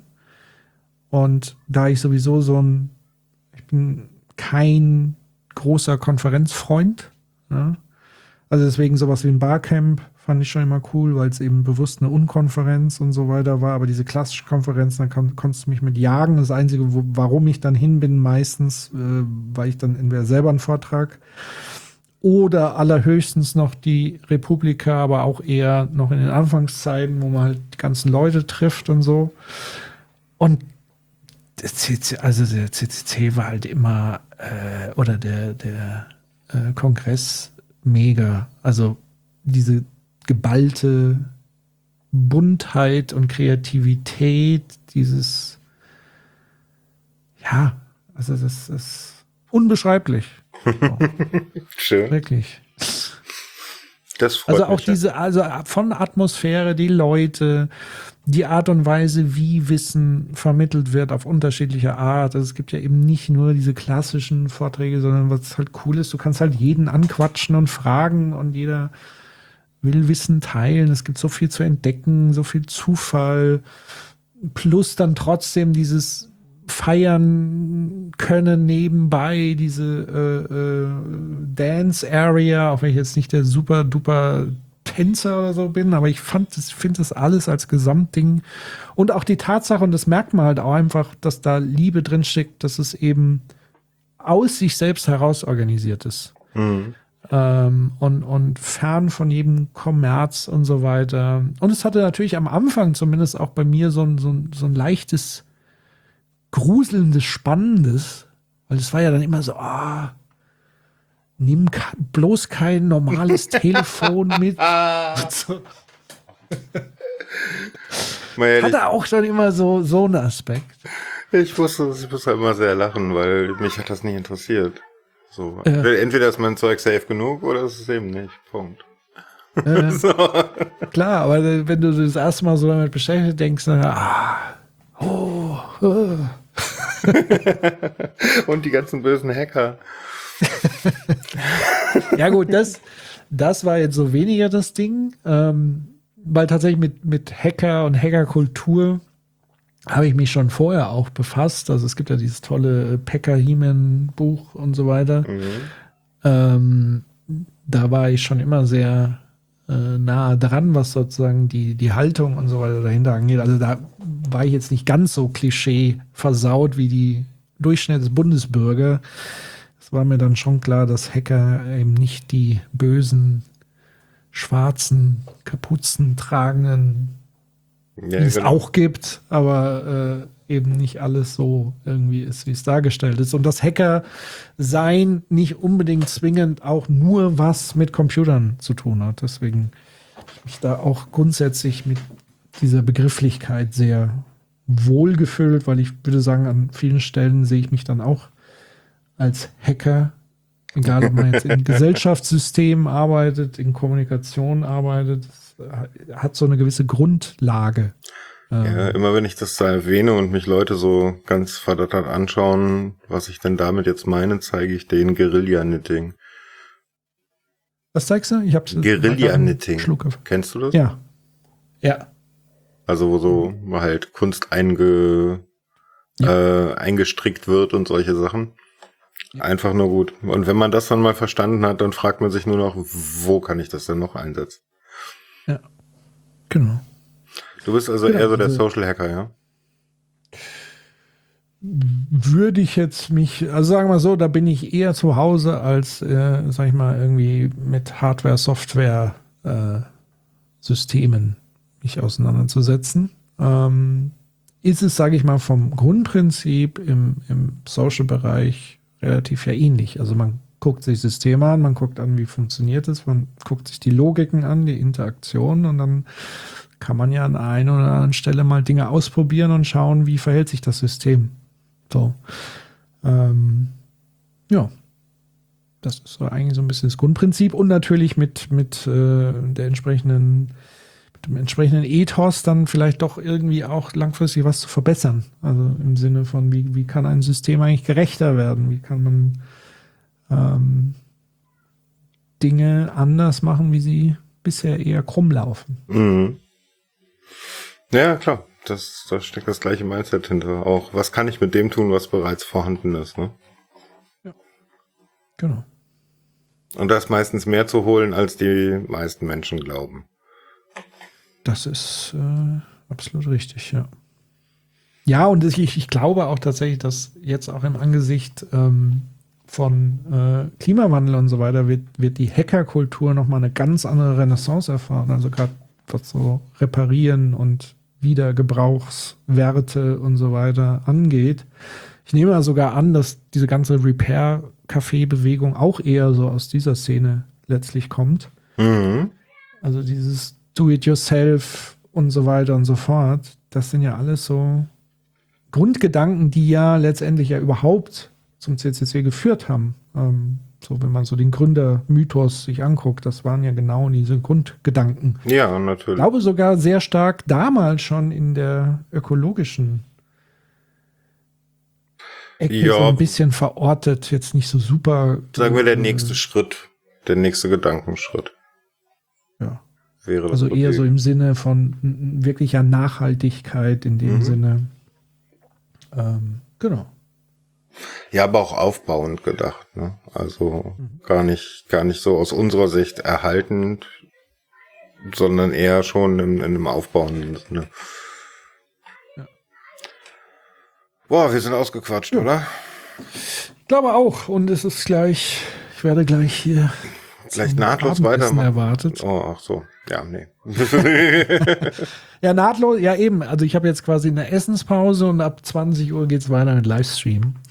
Deswegen hoffe ich mal, dass ich mich noch nicht ganz ausgequatscht habe für heute. Das ist dann immer die Gefahr. Aber vielleicht geht da noch was mit einem kleinen Päuschen dazwischen. Also, abonniert den Critical Infinity Podcast. Vielen Dank. Ähm, unterstützen kann man dich da bald auch, ne?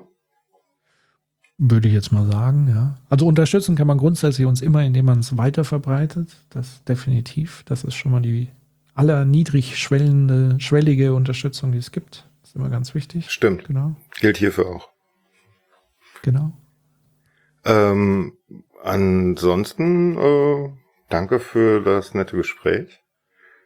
Danke dir. Hat mir groß, großen Spaß gemacht. Du hast mich äh, sowohl im Vergangenen wie Gegenwart und Zukunft auf neue und alte Gedanken gebracht. Das war sehr schön. Dankeschön. Vielen lieben Dank. Ja, dann ähm, euch äh, einen schönen Tag da draußen. Äh, unterstützt unsere Podcasts und äh, bei mir kommt vielleicht bald auch mal was Neues, sowas, äh, wo man sich ein bisschen beteiligen kann. Mal, schauen wir mal. Wunderbar. Auf dann. Danke. Tschüss. Tschüss.